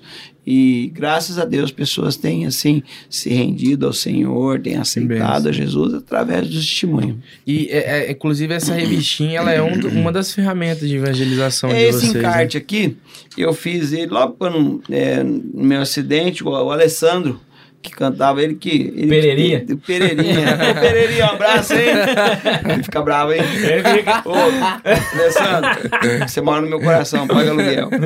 Então, ele, o Alessandro também tem muita gratidão a ele, porque ele que escreveu, né? Depois teve, te- fizemos mais algumas correções, corrigimos mais algumas fotos, né? Uhum. Mas esse aqui é o material que a gente trabalha, né? Legal. é, da morte para a vida. Então, aqui conta a minha história.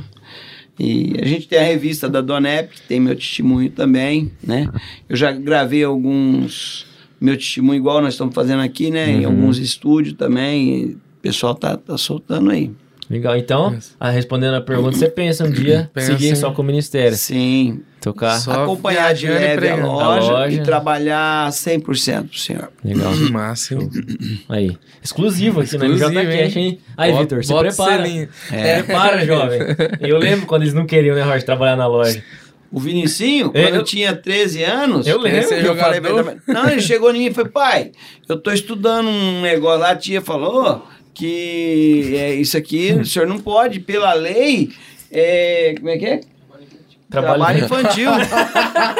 Vem com essa história pra mim, trabalho dele, infantil. trabalho infantil, você vai pra loja sim. É. Eu lembro, passou mais uns 5, 6 meses e tava na loja. Tava lá, trabalhando. Mas veio com a gazinha aí, pessoa que quer colar, sabe, que mas é. não colou não. Ia chamar, ligar pro, pra quem? Meu conselho tutelar. Conselho telhado. É, é, tem uma aqui engraçada, Roger. Hum. Ah, as crianças gostam da sua perna mecânica? Rapaz, Tem muita história essa perna mecânica. Tem. tem histórias boas e histórias que marcaram, sabe? Por exemplo, uma vez uma criancinha tava é, assim chorando e eu peguei e falei, ah, vou dar uma viradinha na perna pra ver se a criança chama atenção e para de chorar, né? Rapaz, na hora que eu virei a perna, a criança ficou mais apavorada ainda. Aí Eu não, eu não sabia nem o que fazer. Quebrou a perna Eu do lembro. Mas essa não essa é, eu tenho uma boa aqui quando eu tava sem perna, Uhum. porque eu tava na loja, né, e eu tava atrás da mesa e quando chega cliente eu já levanto na hora para atender. E tava entrando assim uma senhora com uma criancinha, sabe? E aí a eu já levantei com a perna só e a menina olhou e falou: "Mãe, eu saci". Saci branco. E a, mãe, e a mãe não sabia onde colocava a cabeça, eu também nem lembro na época que eu falei para dar uma consertada, para dar uma amenizada, né? Mas são algumas experiências Ah, essa é que. boa. É porque o Roger fez quando, quando, quando você vai na casa, na chácara lá, ele não põe a perna pra sair andando, ele sai pulando mesmo, não tá nem vendo. Ele, Eu- sai, ele sai pro café da manhã só no, no pulinho. Só no trote. É. Eu lembro quando logo que você teve um acidente, você falou que ia ir na praia. Ah, é. Conta aí você. Rapaz, eu, eu vejo essas pegadinhas. Ah, eu eu vejo essas pegadinhas do Ivolanda e tal. eu- era meu sonho. Eu falei, rapaz, eu queria pegar uma praia cheia, mais cheia mesmo. E o cara, os caras se, se tampavam eu, né, certinho, fazia um circo em volta. Metia um ketchup aqui na perna e eu saí pulando e gritando: tubarão, tubarão, sabe? Só pra ver se ficava alguém na praia. Imagina você com a perna só. Imagina. Pulando. sangrando. É. Só que se os caras descobriram que é brincadeira, depois, ó, malhava Aí você perde o outro braço, outra perna. tá louco. Tem que ter um plano, um plano. plano B. É. Mas você nunca executou essa, essa não, obra não. mas. Tá na lista ainda. É uns planos futuros. É, mas eu, tá- Na, quando nós foi na praia lá, ele falou isso, mas Mas não é. devia ter feito aquela vez. Né? podia não estar aqui hoje, né? Melhor Mas não. melhor perder a vida do que a piada. Não sei que eu digo, né? É, tem uma aqui, conta pra gente a sua experiência com Deus no hospital. Essa aí você já contou. Sim. É, aqui tem, qual a maior dificuldade que você enfrentou? Não sei se você quer listar uma que você... Maior dificuldade. Rapaz, eu. Tem que usar o relógio no braço dele.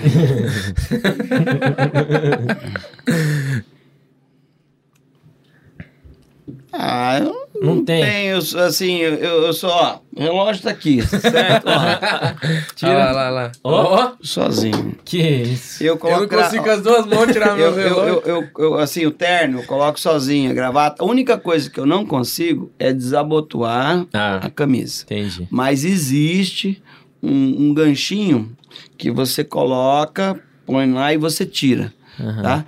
Eu, uma vez, como eu disse, eu sou teimoso. Eu tava no aeroporto e, ó, vou colocar o relógio aqui de novo.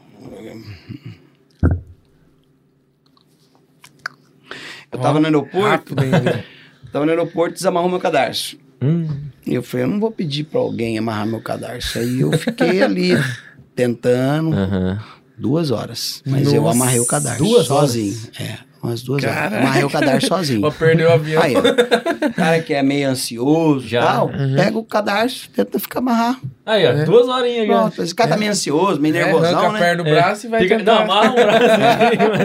Então, assim, eu consegui amarrar o cadarço sozinho. Então, assim, não, não existe nada. Assim, eu, eu, eu vou nos jantares, Uhum. né? Eu tenho minha mala e eu vou no aeroporto, eu, eu, eu Acho tiro, que a ponho na questão do- gravata, eu tiro. É só minha mem- dificuldade. do é membro essa de- fantasma, tipo a dor. Eu Acho que daí é uma coisa que. Então, é, a- eu- é, isso é real, tá? Às vezes, é, sabe aquela cãibra que dá Uhum. no, tor- no, no tornozelo, no, no pé? Aham. Às vezes você tá é, em casa assim e você sente o pé dar aquela, aquela cãibra, dar aquela repuxada e como o coto tem a- a- as pontas dos nervos ficou tudo aqui, você você vê fazendo assim, ó. Nossa. Sabe? Você sente lá. Lá no pé, não o pé. existe. Então é Nossa. isso E aí. quando a gente Realmente tá com existe essa- dor fantasma. Quando a gente tá com essa dor, assim, normalmente a gente é, fica de pé, pisa no chão já passa. Como é que faz pra passar a câimbra sua? Que você Rapaz, não tem tem, jeito. não tem jeito. Fica sentindo é, a dor. É. Nossa. Então, assim, inclusive a única, a única sequela que eu tenho, e eu, eu sempre falo que é o espinho que. que Na carne, né? é, é uma dor que eu tenho aqui no meu ombro, e no bracinho. Às vezes, quando você vê eu segurando aqui, Aham. é uma dor muito forte que dá, tipo aquela dor de cãibra. Dentro do braço e vem até aqui na ponta. Então, quando dá essa dor, eu seguro ela, porque essa- aqui não circula muito sangue. Ah, Então, meu braço está sempre geladinho. Então, eu Uhum. venho, faço uma massagem, mas eu nunca reclamei. Se você vê, eu fiz, eu tô quietinho, eu nunca. É, às vezes eu vejo, sei lá, é. sentadinho então, é aqui. uma coisa assim que eu já me acostumei, é uma dor que eu sinto aqui. Ela, Mas ela é forte ela- mesmo. é- é- eu já bati a caminhonete por causa dela.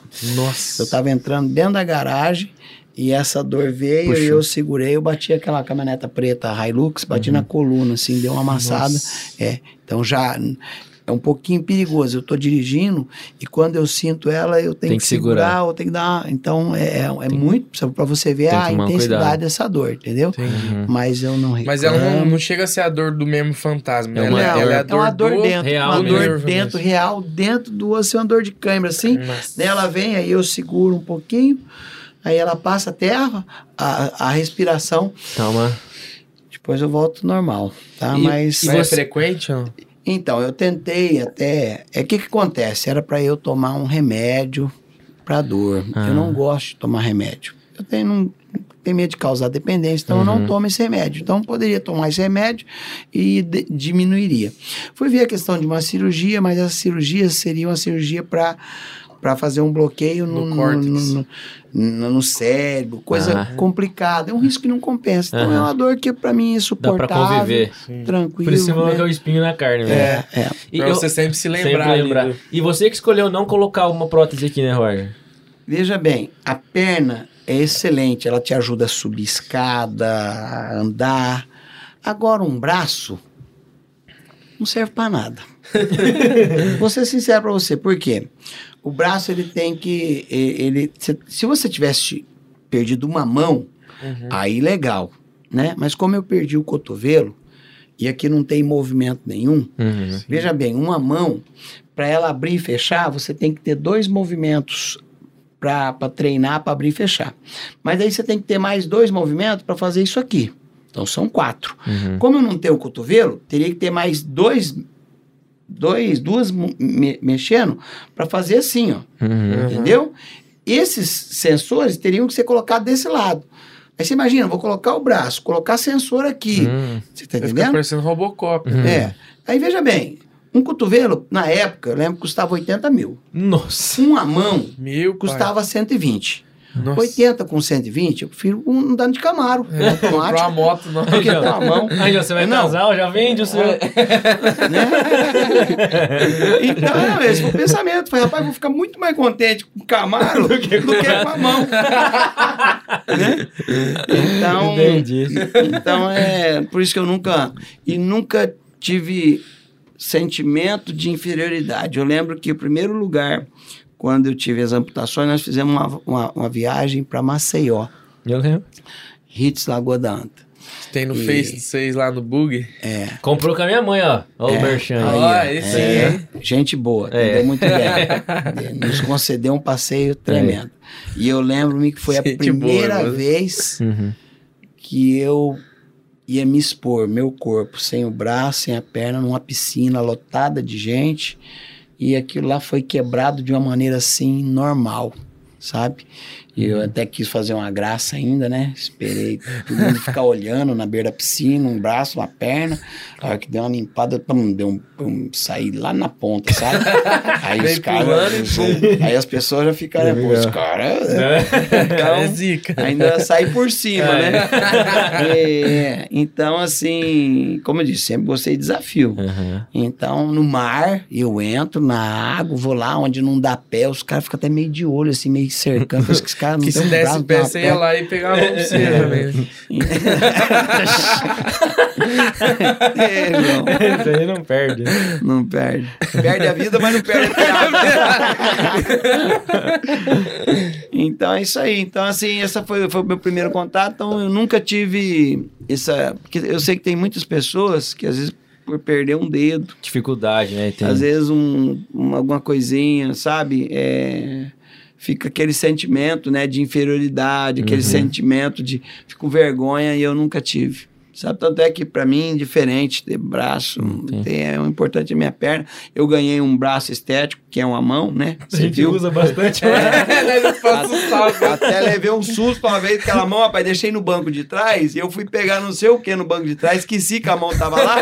E a hora que eu fui pegar, a mão tava assim, eu, eu desci. Já, de- já deu um monte de susto, né? Já, a gente usa, É, né? é terrível aquela mão. A gente- A gente usa a mão mais que o Roger. E a mão fica aquele dia lá no churrasco é mão jogada no meio. Cada hora alguém passava a mão na. Ó, Roger, tô passando sua mão na bunda do. do... É verdade.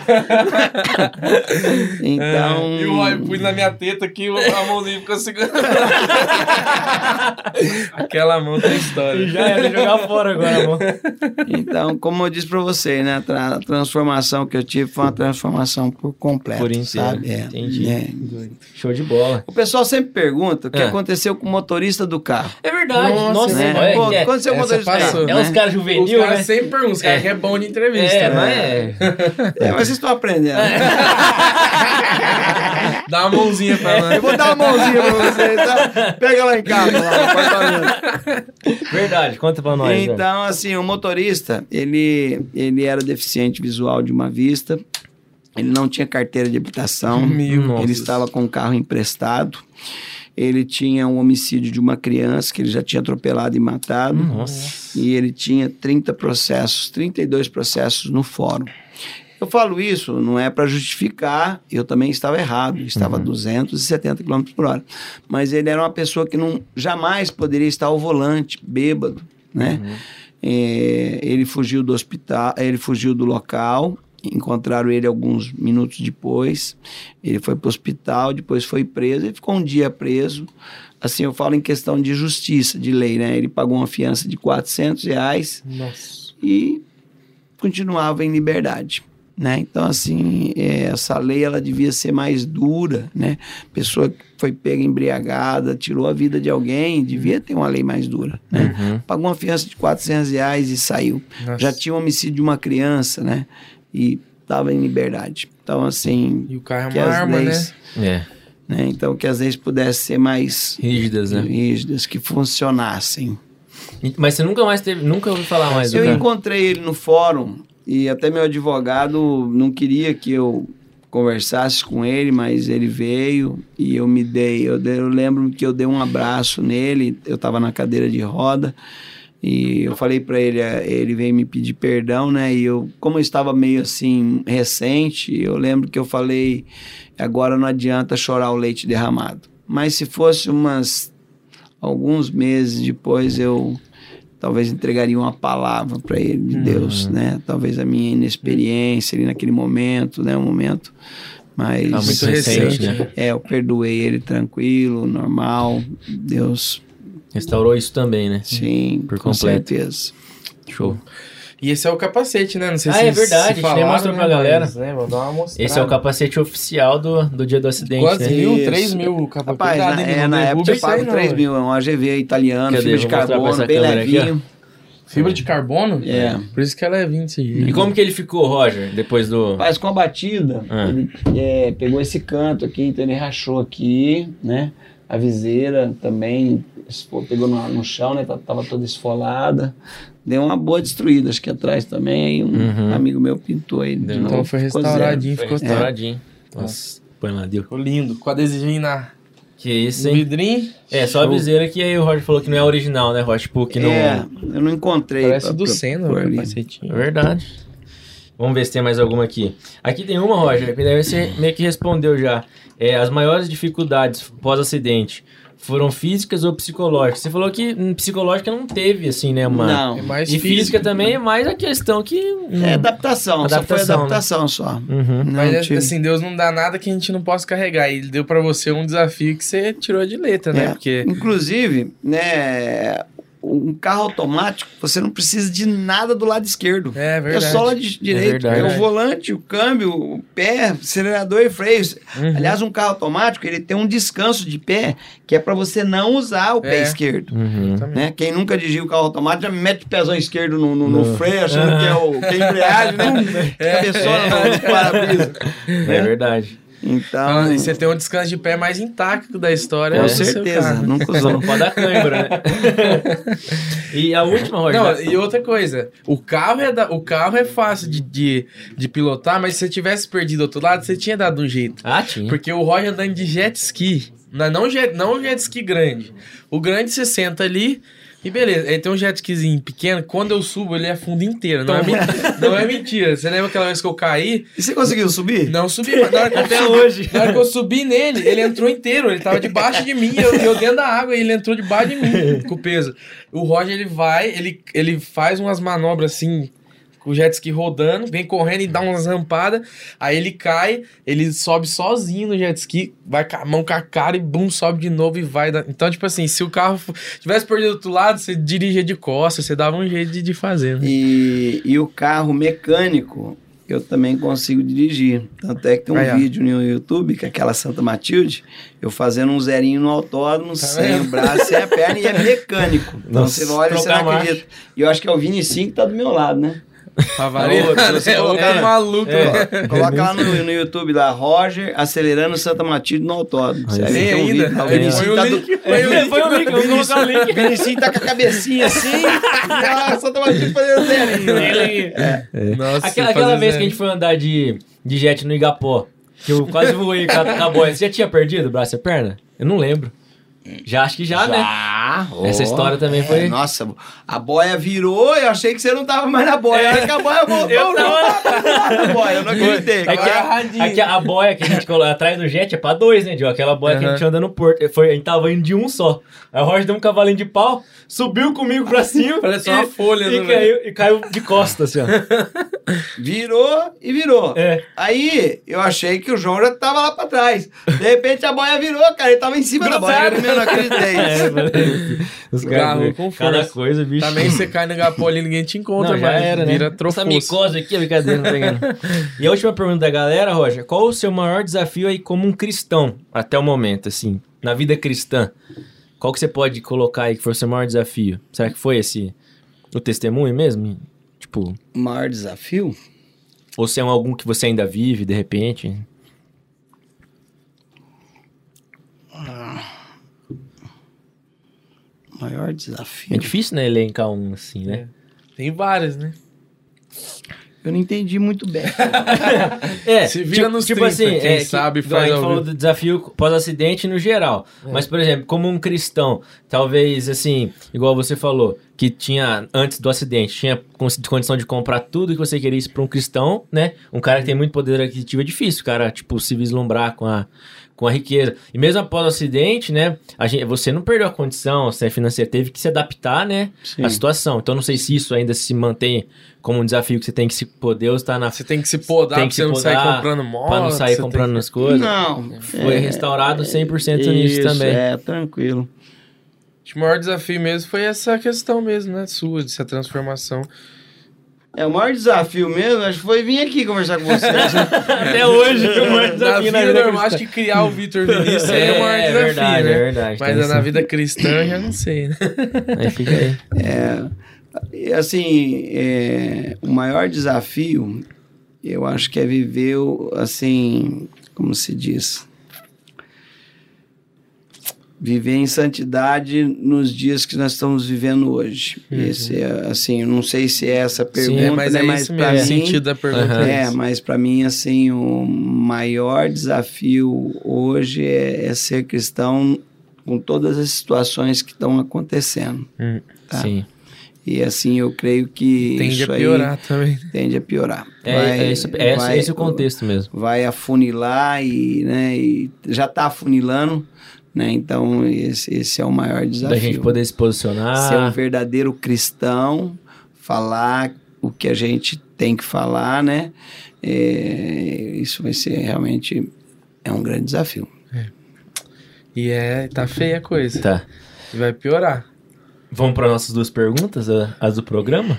Ou você Vamos. tem é. mais alguma quer contar alguma coisa que Jorge que você lembra que a gente perguntou para você que você quer mandar pra galera? Não, tá? Foi dessa vez foi tudo. Tinha só do motorista do carro. Motores do carro. Deixa eu ver. Acho que foi, né? Ah, eu, uma, uma- so- sobre o acidente, voltando, eu ia perguntar e acabei esquecendo. Você perdeu a consciência no momento da batida, Roger? Como que foi? Então, é, as pessoas me perguntam, né? Onde você ficou acordado, você sentiu tal, né? Veja bem, quando eu bati, o pessoal que estava atrás disse que eu alicatei o freio, então a Uhum. moto deu um RL, Aham. tá? Foi o que me salvou. Ah, Porque quando eu bati no carro, eu fui catapultado, que fala, né? Uhum. Foi jogado. O que bateu no carro foi meu braço. Arrancou na hora, pegou na coluna. A coluna tá aqui, ó. Abriu aqui, ó. meu braço foi arrancado aqui, ó. Eu não sei se vai focar E na a câmera, minha mas perna- depois, depois a gente coloca lá. Deixa eu ver. E a minha perna bateu no para-brisa. Só que, como o para-brisa era assim e tal, não cortou, então a perna não separou, Uhum. né? É, Se você, se você não, não dar essa freada aí, você, vai- você ia absorver toda a força G, Eu ia entrar dentro do carro. aí os órgãos iam Aí eu tinha. É, eu acho que seria- talvez separaria. Porque a- o- aquela carenagem da moto, Uhum. eu, eu entraria dentro do carro. Então, assim, foi tudo. Deus permitiu tudo. Eu voei por cima, Uhum. né? O que pegou foi o que tirou. E Mas aí você desacordou. Eu fiquei acordado todo o tempo. Só que Porém, você não lembra. eu não lembro. Ah, eu não passei meu lembra. tipo sanguíneo. É isso que eu passei o porque eu endereço, lembro que teve passei essa o telefone, senha do passei meu banco. nome, nome do meu pai, senha do banco pro médico para entrar na Unimed lá, entendeu? Então, é, eu, eu passei todos os dados. Eu, Entendi. eu fiquei acordado, porém eu não lembro. Não Deus, lembro. Você, não- você tava em não estado de senti- choque, né? Não senti dor, Uhum. entendeu?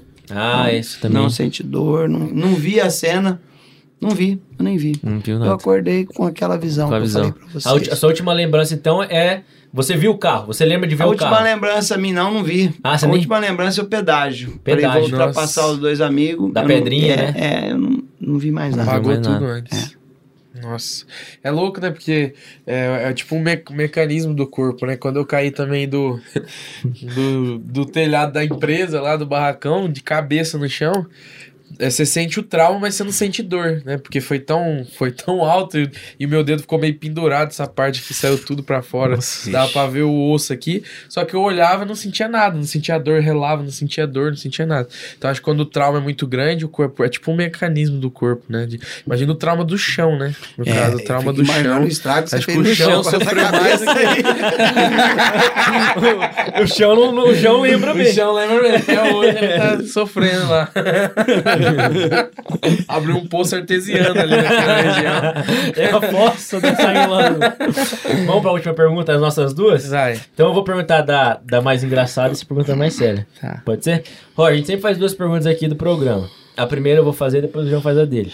Qual foi a experiência mais engraçada que você já teve dentro de uma igreja? Ou dando um testemunho em algum lugar, tipo hotel, que não seja igreja, mas no contexto igreja, sim. Rapaz, eu vou contar uma historinha pequenininha quando eu era moleque. Pode contar, Tá? Aqui na. Assembleia de Deus vontade. tinha um murinho baixinho e era uma gradinha com os espetos. E eu com um shortinho. E eu fui pular da, da, da, da, da, grade, era, era aqui onde que era o, o prédio ali, onde o pastoral, Aham. sabe? E eu fui pular lá embaixo e o short se enroscou naquele espeto e eu fiquei pendurado. Nossa. E aí eu- alguém teve que passar lá e erguer eu e tirar. Então essa é uma experiência que eu não esqueço. Ficou preso lá na. Quanto Né? tempo você ficou pendurado ali? Rapaz, eu não lembro. Até, até alguém passar, né? Mas eu lembro de algumas artes, né? Logo quando saiu a galeria, que nós subíamos lá em cima e jogava papel de bala lá embaixo. Aí o irmão, aquele que fica na porta lá, Orlando? o Orlando subia lá em cima, né? E Uhum. grudar chiclete debaixo do banco, isso aí acho que você também já fez muito, né? Na E- nossa igreja tinha uma parte que era alta na Maria Cecília e, e o final da igreja dava num negócio bem, bem, bem alto. A gente enchia os copinhos de E água os e soltava, pá! Daí ia todo dia nós 10, 10 5 copinhos, todo culto. Quando o irmão foi ver, rapaz do céu, tinha uma caixa de copinho lá, lá embaixo. estourado. Já foi ver, e cheio, porque era um lugar de pouco acesso. Quando foram ver, devia ter uns 300 copinhos caídos lá, tudo molhado na igreja, né? Igreja. E, e pregando, dando testemunho, assim, ó, você passou por alguma engraçada? Rapaz, eu não me recordo. Não tenho nenhuma lembrança. Bêbado que Essa do Não. short valeu a pena. Valeu a pena, já deu uma Fica pendurado ali, pendurado um chegando, tempão, cheirando. um tempão. Bom samaritano. Rapaz, eu não, não me recordo. Deve ter, deve ter. Ah, Deve ter. com Depois a gente grava um, gente- um story, Victor. A Se gente você vai lembrar, você grava um story. né? Então, É verdade. É, acontece ter algumas... uma armada, uma, um erro É, as de... viagens com Apocalipse sempre tinha as O que aconteceu engraçado numa viagem foi que o- nós chegamos no aeroporto e não tinha cadeira de roda. Hum. Aí o Sandro colocou as malas no carrinho de levar mala e colocou eu em cima da mala. e, aí, e aí eu tava em cima da mala, no carrinho, a hora que a mulher veio, falou, moço, ele não pode aqui em cima não. Eu falei, como não pode? Não tem cadeira de roda? Não, mas por quê? Né? O que, que, que ele tem? Aí ele- a- o, o Santo falou assim: não, o que, que ele não tem? Você tá vendo? Ele não tem um braço, não tem uma perna. Tem? Aí a moça pegou e falou: Ô, o senhor me desculpa, então. e aí pediu desculpa e tal, mas essa foi uma cena assim, Engraçado. engraçada. A gente tava indo pra, pra Donep, né? Uhum. E lá Tava indo fazer missão. Nós fomos abordados lá e. Ó, aqui tem até ele de jet ski, fi, ó. Que isso, hein? Opa! É, Aí, o homem é brabo. Aí, ah não, aqui já é mais nova, né? Vocês atualizaram as fotos, né, Roger? É, acho que eu coloquei É, algumas. porque tinha fotos Ó, tem Maceió. começo. é. Não, essa aqui não é de Maceió, não. Não é não? Essa Não, aqui é quê? de Natal, né? É a mais nova, Acho né? que é de Natal. É. Ah, entendi. Top, Manda a sua aí, Dig. Então, a minha é meio complicada, né? Porque, Porque ele contou já, porque né? ele- o, a- o testemunho dele que é... É verdade. Mas a gente sempre faz pra todo... Vai que tem outra, né? É, vai que tem outra. Pra todo convidado que vem, uma experiência que não seja que você já contou, né? Que Hum. não sei se você tem mais alguma. É sobrenatural com Deus. Alguma coisa assim de... Sobrenatural. É, de ver anjo, essas coisas. Essas coisas que a gente. É, algo assim... É, profecia, de repente, né? Algo assim. Bom, como eu disse para vocês, é, são muitos relatos de pessoas que tiveram seus casamentos restaurados, né? É, pessoas que estavam perdidas no mundo, é, pessoas que estavam separadas. é, são vários relatos, né? Um, um foi aquele que eu te falei, o outro foi pela internet. É que agora a memória deu um. Dá uma pegada, né? Na hora que É. pergunta. Mas são vários. Cada, cada cidade que nós vamos sempre tem algo assim de mar, marcante. Às vezes as pessoas Alguém até ligam para mim e falam: ah, lembra daquela pessoa lá? Poxa, até Uhum. de momento Eu assim, não eu não lembro. lembro. Você lembra algum, Vitor? Pra, pra, pra Lembra falar? aí, Vitor? Experiência sua, sobrenatural, qualquer coisa. Não do acidente em si. É, pode ser quando você era menor, na igreja, que você Ah. viu. É, não precisa ser tipo do acidente. Ah, bom, veja bem, eu tive três livramentos Ah. antes do meu acidente. Aham. tá? Um deles foi quando eu estava indo para Curitiba e aquela curva Serra do Cadeado ali, cheia de curva, né? Então eu, eu lembro-me que tinham dois amigos que estavam na frente e eu queria andar junto com eles. A minha motocicleta estava dançando um pouco a traseira, assim. Eu achei que era pneu, mas não era, porque o asfalto é muito ondulado. E teve uma curva, um S, que eu fui fazer aquela curva e eu invadi a pista contrária. São, eram duas pistas que vinham. Tinha, tava vindo um caminhão subindo, eu tava descendo a curva e eu abri um pouquinho mais, mas tranquilo, o caminhão tava aqui, eu tava. Só que atrás do caminhão saiu uma Paraty, Hum, na mão dela, normal. E a hora que eu vi a Paraty, eu ia acertar bem o meinho dela assim, sabe? Eu deitei mais a moto, trouxe ela, consegui trazer, foi a mão de Deus ali, tá? Consegui trazer ela pra cá, aí eu parei lá na, na, na curva. Esse cara da Paraty parou lá em cima, na- na- lá, na- lá em cima, e eu pegava a minha mão e eu dava murro no meu capacete, porque eu quase me matei ali. hum. E o cara ficou fazendo alguns Aham. gestos lá e aí eu segui viagem. Passou um tempo, esse cara foi lá na loja. O cara da Paraty. É, era um amigo meu, o é, Juven, ai meu Deus, Alexandre. E aí, Gentil, Alexandre Gentil. E aí ele falou, rapaz, você não tava indo pra, pra- pra- lá pra, pra céu do cadeado e tal? Eu falei, tava. Foi você que fez uma curva e saiu? Eu falei, foi. Falei, rapaz, estava eu, minha esposa, meus filhos e a minha mãe. Eu vi você entrando dentro da minha Paraty. Você ia acabar com tudo, com a minha família, com tudo. Eu não sei o que aconteceu, porque você saiu assim, então ali foi um livramento que Deus me deu. Você viu você entrando dentro. Inclusive, esse, essa pessoa, ela foi. Quando a minha perna foi amputada, a pessoal perguntou, só vai querer levar a perna do teu esposo ou vai querer deixar aqui, né? Então, se você deixa lá, eles fazem estudo. Ah, sim. Aí minha Laboratório de esposa, anatomia, né? aí minha esposa falou, não, vamos, o que, que tem que fazer? Aí esse rapaz, que é amigo meu, foi lá buscar a perna, meu pai teve que fazer um sepultamento, para vocês que não... Aí eu ia Nossa, perguntar você disso, é verdade. a perna É, já. então, assim, para vocês que não Você foi morrendo em sabem, partes. então meu pai teve que ir lá no túmulo da família, desocupar, teve que comprar uma urna, colocar meu braço e a minha perna lá, esperar o, o, o coveiro fazer a, e Fechar. depois ir embora. Que E às vezes- louco. A parte engraçada é a parte que finados. Que penso que eu não vou mais no cemitério. e o pessoal me fala, mas por que, que você não vai, né? Eu falei, ah, eu tenho medo da mãozinha fazer assim. Puxa Porque a mãozinha tá lá. Imagina eu tô passando perto do túmulo, a mãozinha faz assim, ó. Meu, que doideira. hein, Outra velho? coisa que eu queria fazer, e eu não fiz até hoje porque a Janaína não concordou, eu queria colocar na lápide do meu do túmulo lá, aqui jaz perna e braço do Roger. Conheça a sua história. A pessoa vai ficar, E né? o QR Code Nossa, agora, o é- testemunho, né? é um Agora eu vou QR fazer isso Code, aí. é É um, meio, é um meio de evangelizar. É os caras que tá lá passando. Calma lá. Aqui já, braço e perna. Cadê? o- Então o cara não. Só tá o braço e a Só- perna, o cara tá vivo. Que louco. Aí o cara, então já pensei nisso aí. Aí, a ó. Janaína que falou, né? Não sei o quê, né? Você viu colocar um negócio lá. Mas é legal mesmo. Né? Já pensei, Vitor. Põe um QR Code e QR já sai no vídeo. é, Já coloca e sai o testemunho. Aí, ó. Então tá bom. Missão pra você. Imagina o testemunho da pessoa que aceitou Jesus no cemitério. No cemitério, vai ser bravo. Esse foi um livramento. O outro livramento, eu quando tava indo pra Maringá, eu lembro que tem uma curva antes de chegar em Marialva. é, eu tava mais no bagaço, fazer, eu ia dar uma descida e fazia a curva. O bicicleteiro atravessou do, do- da, da pista de lá pro canteiro. Quando ele colocou a roda dianteira para atravessar, eu tirei a mão e dei uma respirada, ele segurou e eu passei. Eu ia pegar aquele cara e Nossa, Ia destruído. a outra vez foi no terceiro, acho que no segundo pedágio também. Eu saí do pedágio, já t- 200, tinha um... A pista contrária vem, e ela tinha uma entradinha pra cá, pra entrar numa fazenda do lado direito. Uma, uma, uma F1000 carroceria de madeira. Eu vi que ele veio assim, ele virou, e ele ia atravessar. Eu já tava 200. A hora que ele ia atravessar, ele viu e segurou. Mas eu já tinha tirado a mão, Já.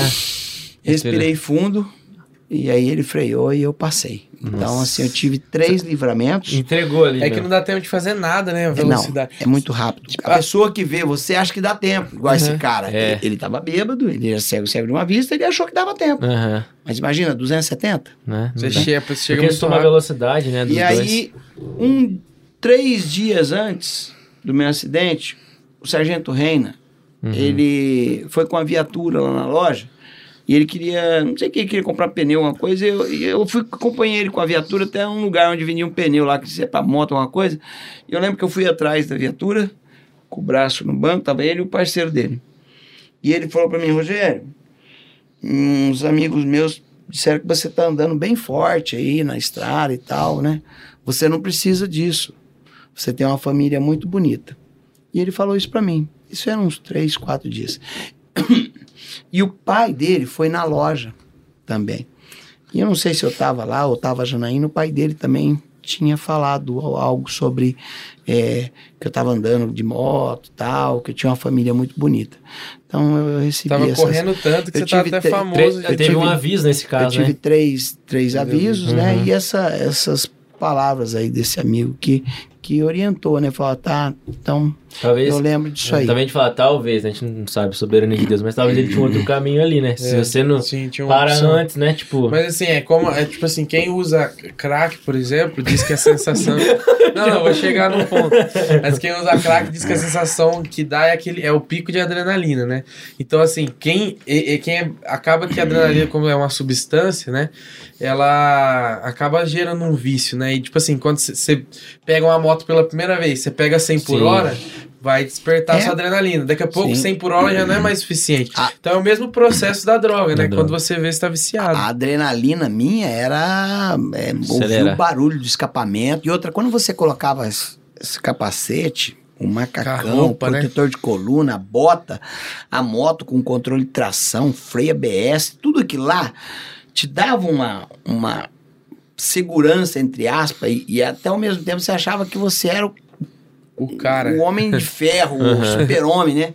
Você nunca imagina que pode acontecer algo na tua frente, Uhum. um imprevisto, né? Sim. Então, quando você colocava isso aí, eu achava que nada poderia acontecer comigo. Uhum. E o maior problema da moto é quando você perde o medo. Que daí você. É. É, enquanto você tem medo, você vai na sua ali na retaguarda. Mas quando você perde o medo e você começa a entrar em curva a 250, 230, quando você pega 200, 299, tinha uma baixada na volta, 299. Então, você até perdeu o o medo. clube, né, do 299 lá, que passou no Fantástico e tal. Então, é, é mais ou menos E, e isso é aí. uma. É, é, tipo, é, querendo ou não, uma irresponsabilidade ali também com o pessoal que tá na via, né? Então a galera que tá fazendo isso, né, tinha que dar uma. pôr na mão na consciência que você tá. Como o cara falou, você quase matou minha família. Então É. é muito mais do que só você. Você É. tá. Você tá Você vai e correndo leva o mais risco alguém de matar mais alguém, né? É bem, bem complicado. Top demais. Top demais. Quer deixar uma mensagem pra galera, Roger? Bom, tá- a mensagem que eu quero deixar é que. É. Igual meu amigo fala, né? Deus é bom, o diabo não presta. É, O Felipe Melo falou isso também. É, fazer igual a menina lá que falou o contrário no culto lá. É. Tem um meme agora. que- hã? Tem um meme agora que o É. pastor mandou a menina falar isso, ela falou o contrário. Falou que o, que o diabo é bom e Deus não Aí queima o filme. queimou o filme. Bom, meu recado é que Deus abençoe é, cada uma dessas pessoas que estão nos assistindo, que Deus abençoe essas famílias que estão presentes aí na sua casa assistindo esse programa, que você possa levar essa experiência de vida para a sua vida e e que Deus é maravilhoso, Deus é bom demais, Deus faz milagre nas vidas das pessoas, né? É, Jesus restaurou meu casamento, Jesus restaurou meu relacionamento com os meus filhos, Jesus tem abençoado as minhas empresas, né? Tem prosperado as minhas empresas, então vale a pena servir a esse Deus, né?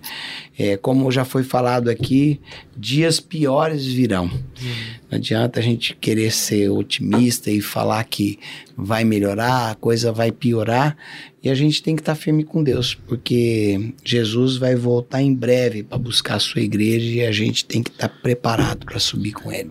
Show demais. Antes de terminar, né, como Ah. a gente vai falar sobre o assunto de porque a gente falou que nada sai da, da, empresa, né, É lá verdade. com o Roger, né? A gente ia fazer tipo um, um- a gente fez já pro Elisiel o totemzinho, né? Presentinho, Presentinho do MJCast. Você vai ganhar ainda, tá? Só vai vir atrasado. Mas adivinha quem padrão, faz? Padrão João Marcon vai vir atrasado. Mas eu pelo menos mostrar pra você, né? Porque o Renan teve o trabalho de, de É. desenhar você todo bonitinho, segurando o capacetinho. Então depois vai vir pra você o, o quadrinho lá pra você deixar de lembrança É, e, guardado. e pra galera que tá Legal. acompanhando, a gente vai postar a foto, né? Porque não tá aqui ao vivo. É. Então deixar um agradecimento aí pro Renan, uma xícara de Renanzinho. poesia e Sangue Logos, que se Sangue Deus Logos. quiser vai imprimir isso aí pra Vai imprimir. já vai imprimir já com da semana que vem, que eu nem sei quem vai vir aí, mas já vai sair junto, já Ah, entrega tudo de. Corrigido já, né? Corrigido, Ah, é, então tá bom. Concerto com a letra certa. Fechou? Então, Fechou. galera, se você acompanha a gente até aqui, curta esse vídeo, compartilha com todo mundo, é, manda pra, no grupo da família, né? Em vez de É. ficar mandando aquelas flores e tal, manda o Brilhando, o aquele vídeo de bom dia que acaba com o dia da É gente. verdade. Compartilha com todo mundo, se inscreve aqui no canal, se inscreve no canal de cortes. Vai na Consuma- Roger Pneus. Consuma gente boa. Consuma gente boa. Vai lá trocar pneu no Roger. É isso aí. Isso aí. Fechou. Que ele cresça, E a gente diminua. principalmente a barriga. Valeu demais. Valeu, tamo junto. É.